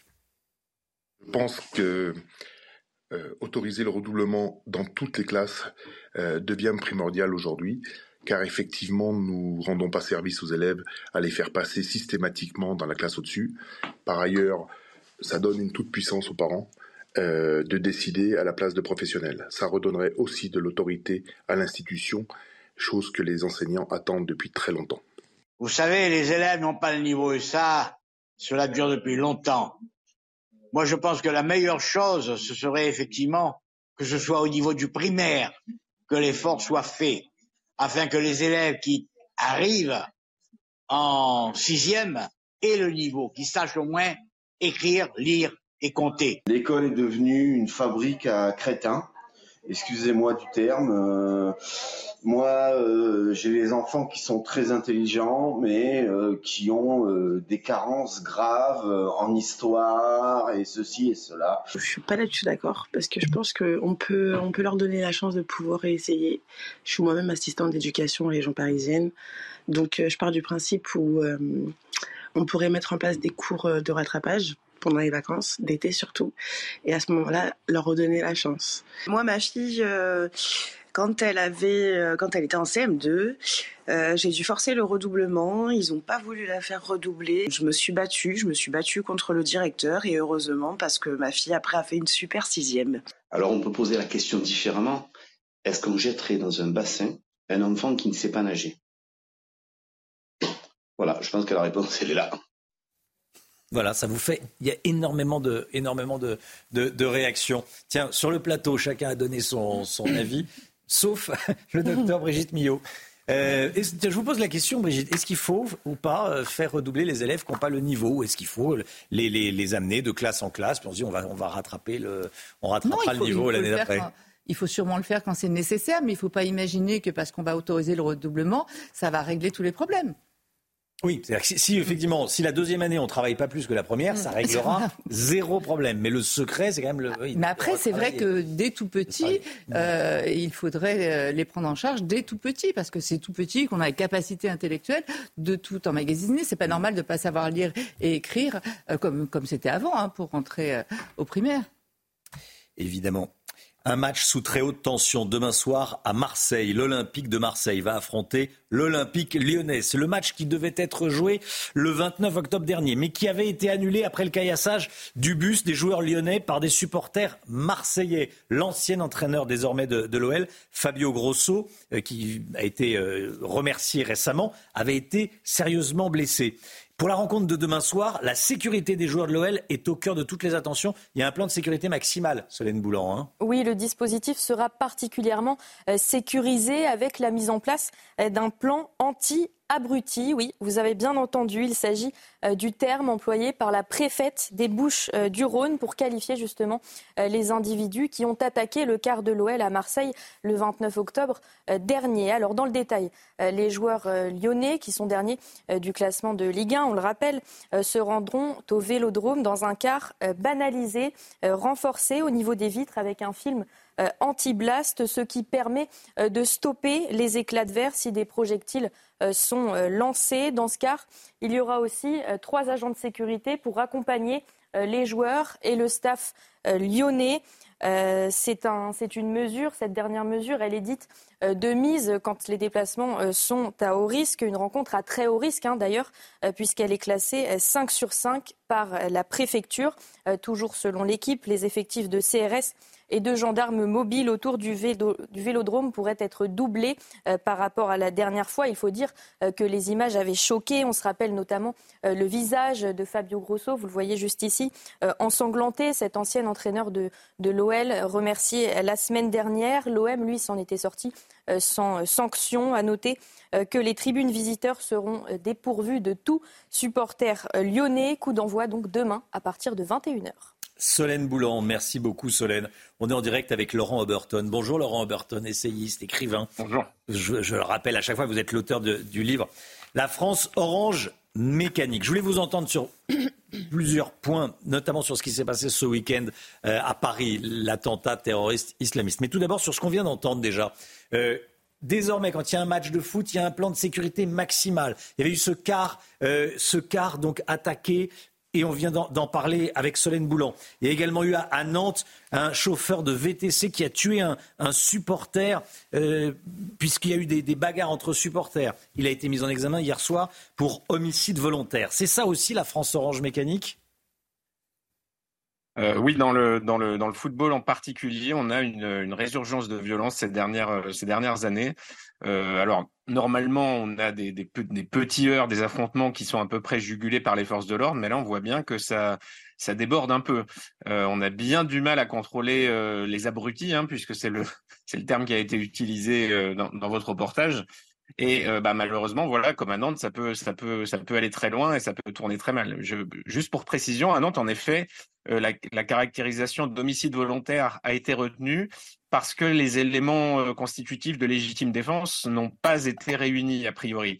Et il y aurait même deux chauffeurs VTC euh, impliqués, un deuxième qui aurait aussi participé à, l'attaque du jeune qui est mort et qui aurait ensuite effacé les vidéos, euh, les vidéos compromettantes de son véhicule. Donc voilà, cette affaire évidemment reste encore encore à éclaircir, mais toujours est-il que les violences autour de ces événements deviennent de plus en plus préoccupantes. Voilà, et le chauffeur de VTC qui a donné les coups de couteau a déjà été mis en cause quatre fois, notamment pour trafic euh, de drogue. Je voulais vous entendre, euh, bien sûr, sur l'attentat islamiste du pont de Birakeim. Certains proposent que soit appliqué au type de profil identique à, celui du terroriste la rétention de sûreté. Euh, un renouvellement de la peine si, à la sortie de prison, on estime qu'il est toujours euh, dangereux. Pour l'instant, cette rétention de sûreté peut s'appliquer pour euh, des individus qui ont été condamnés à des peines au-delà de, de 15 ans de prison, pour des faits très très graves. Qu'est-ce que vous en pensez, vous? Bah, c'est certain qu'il faut trouver des, moyens de retrancher ces, individus du paysage, puisque euh, ils font des victimes, ils mettent en danger nos concitoyens, donc des, solutions doivent s'imposer. Euh, moi, je pense surtout qu'il faut les trouver en amont, qu'il faut cesser de délivrer des titres de séjour euh, précisément pour des étrangers malades et de troubles mentaux et du comportement, puisque je rappelle que chaque année, la France en délivre des milliers. Euh, exprès euh, dans, dans, dans, dans l'idée de soigner ces individus euh, avec nos moyens médicaux, mais malheureusement, on n'a plus les moyens de le faire. Nous, les, les, la, psychiatrie est complètement dépassée. donc ça, il faudrait commencer par arrêter ça. Là, pour le coup, il s'avère que euh, la thèse du déséquilibre euh, a du plomb dans l'aile, hein, puisqu'a priori cet homme n'a jamais été hospitalisé en psychiatrie. Euh, il a été jugé en 2018 et alors trouble de la personnalité schizoïde, mais mais mais pas pas du tout euh, fou, pas du tout euh, euh, voilà quelqu'un qui était qui est, qui, est, accessible à un jugement. donc à partir de là, eh ben, il faut trouver d'autres moyens de, de, nous prémunir de ces, de ces dangers. Et effectivement, tous les individus qui sont étrangers, fichés S, n'ont pas n'ont pas à rester sur notre sol. Ça, c'est un premier point très clair.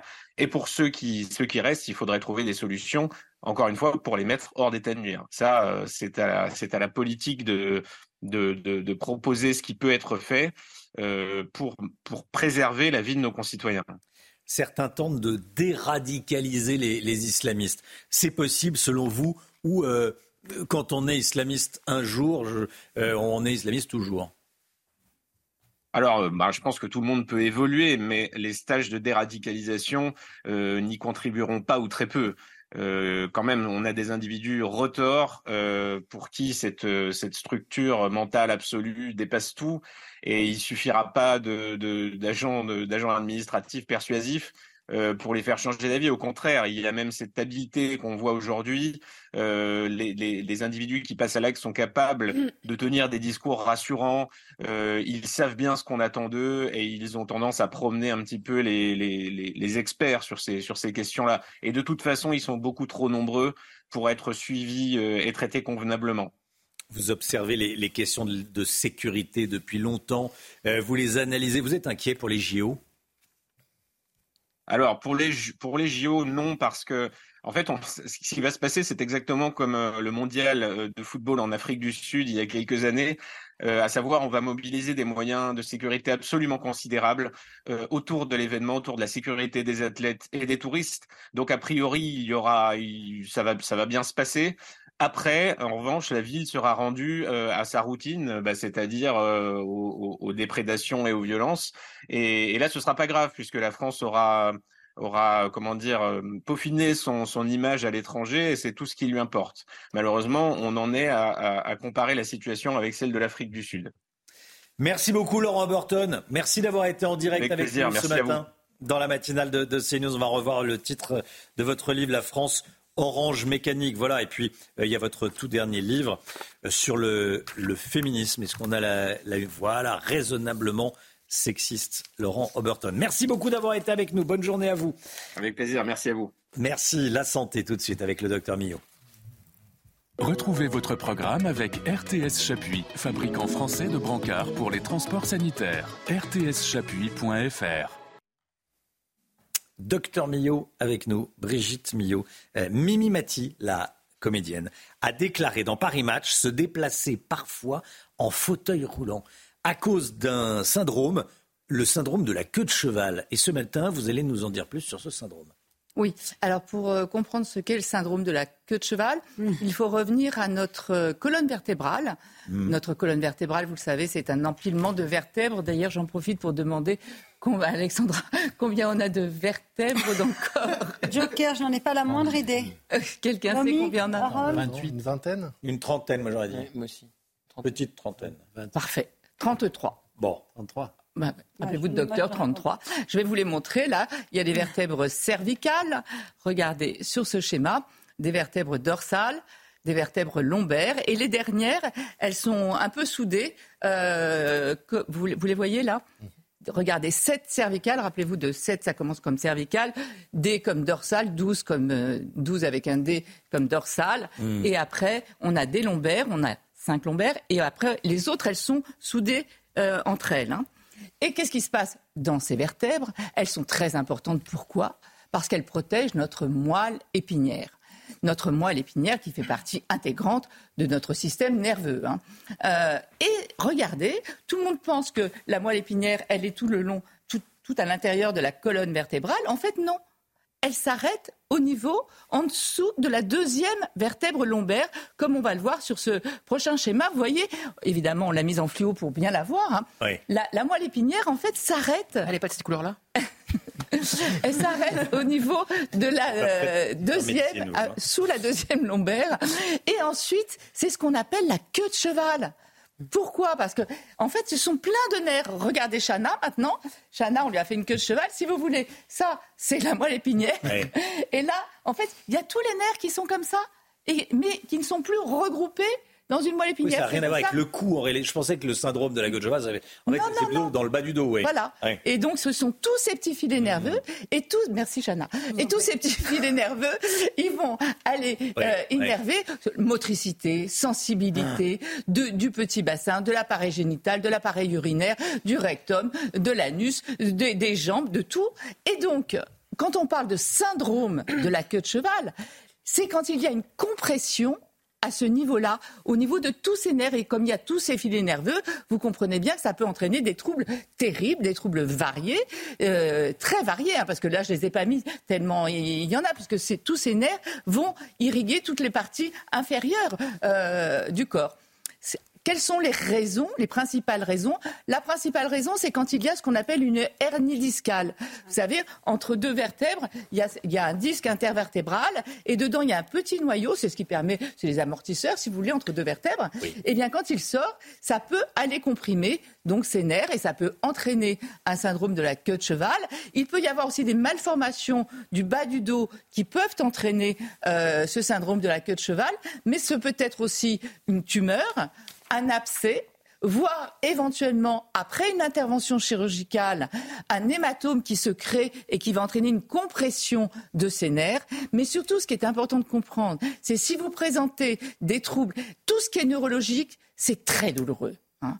Donc, quand, on a une sciatique, on le sait, c'est très douloureux. hein.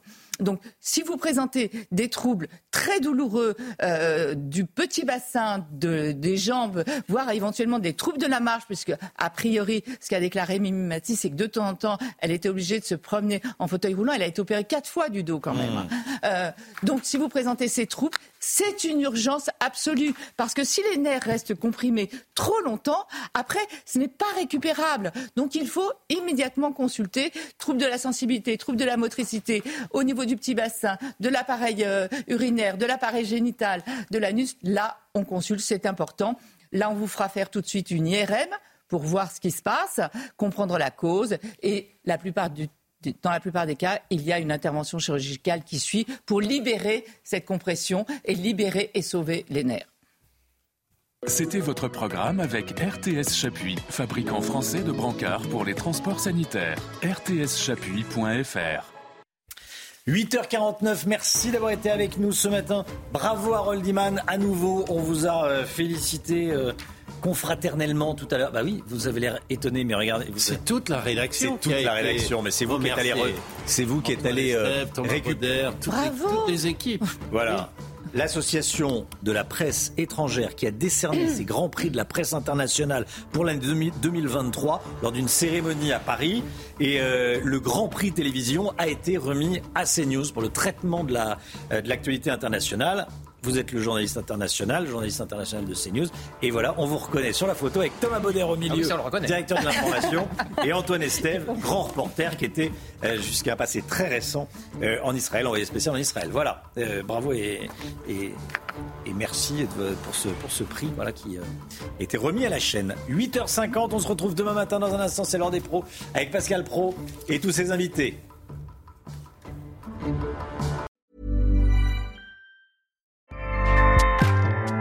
ACAST powers the world's best podcasts. Here's a show that we recommend. Hi, I'm Jesse Cruikshank. Jesse Cruikshank. I host the number one comedy podcast called Phone a Friend. Girl, let's phone a friend. Not only do I break down the biggest stories in pop culture with guests like Dan Levy and members of InSync, I do it with my own personal boy band singing jingles throughout because it's my show. It's your show, girl. New episodes of Phone a Friend. Yeah. Drop Thursdays wherever you get your podcasts. So work it, girl. Yeah, work it. Okay, that's enough. ACAST helps creators launch, grow, and monetize their podcasts everywhere. ACAST.com.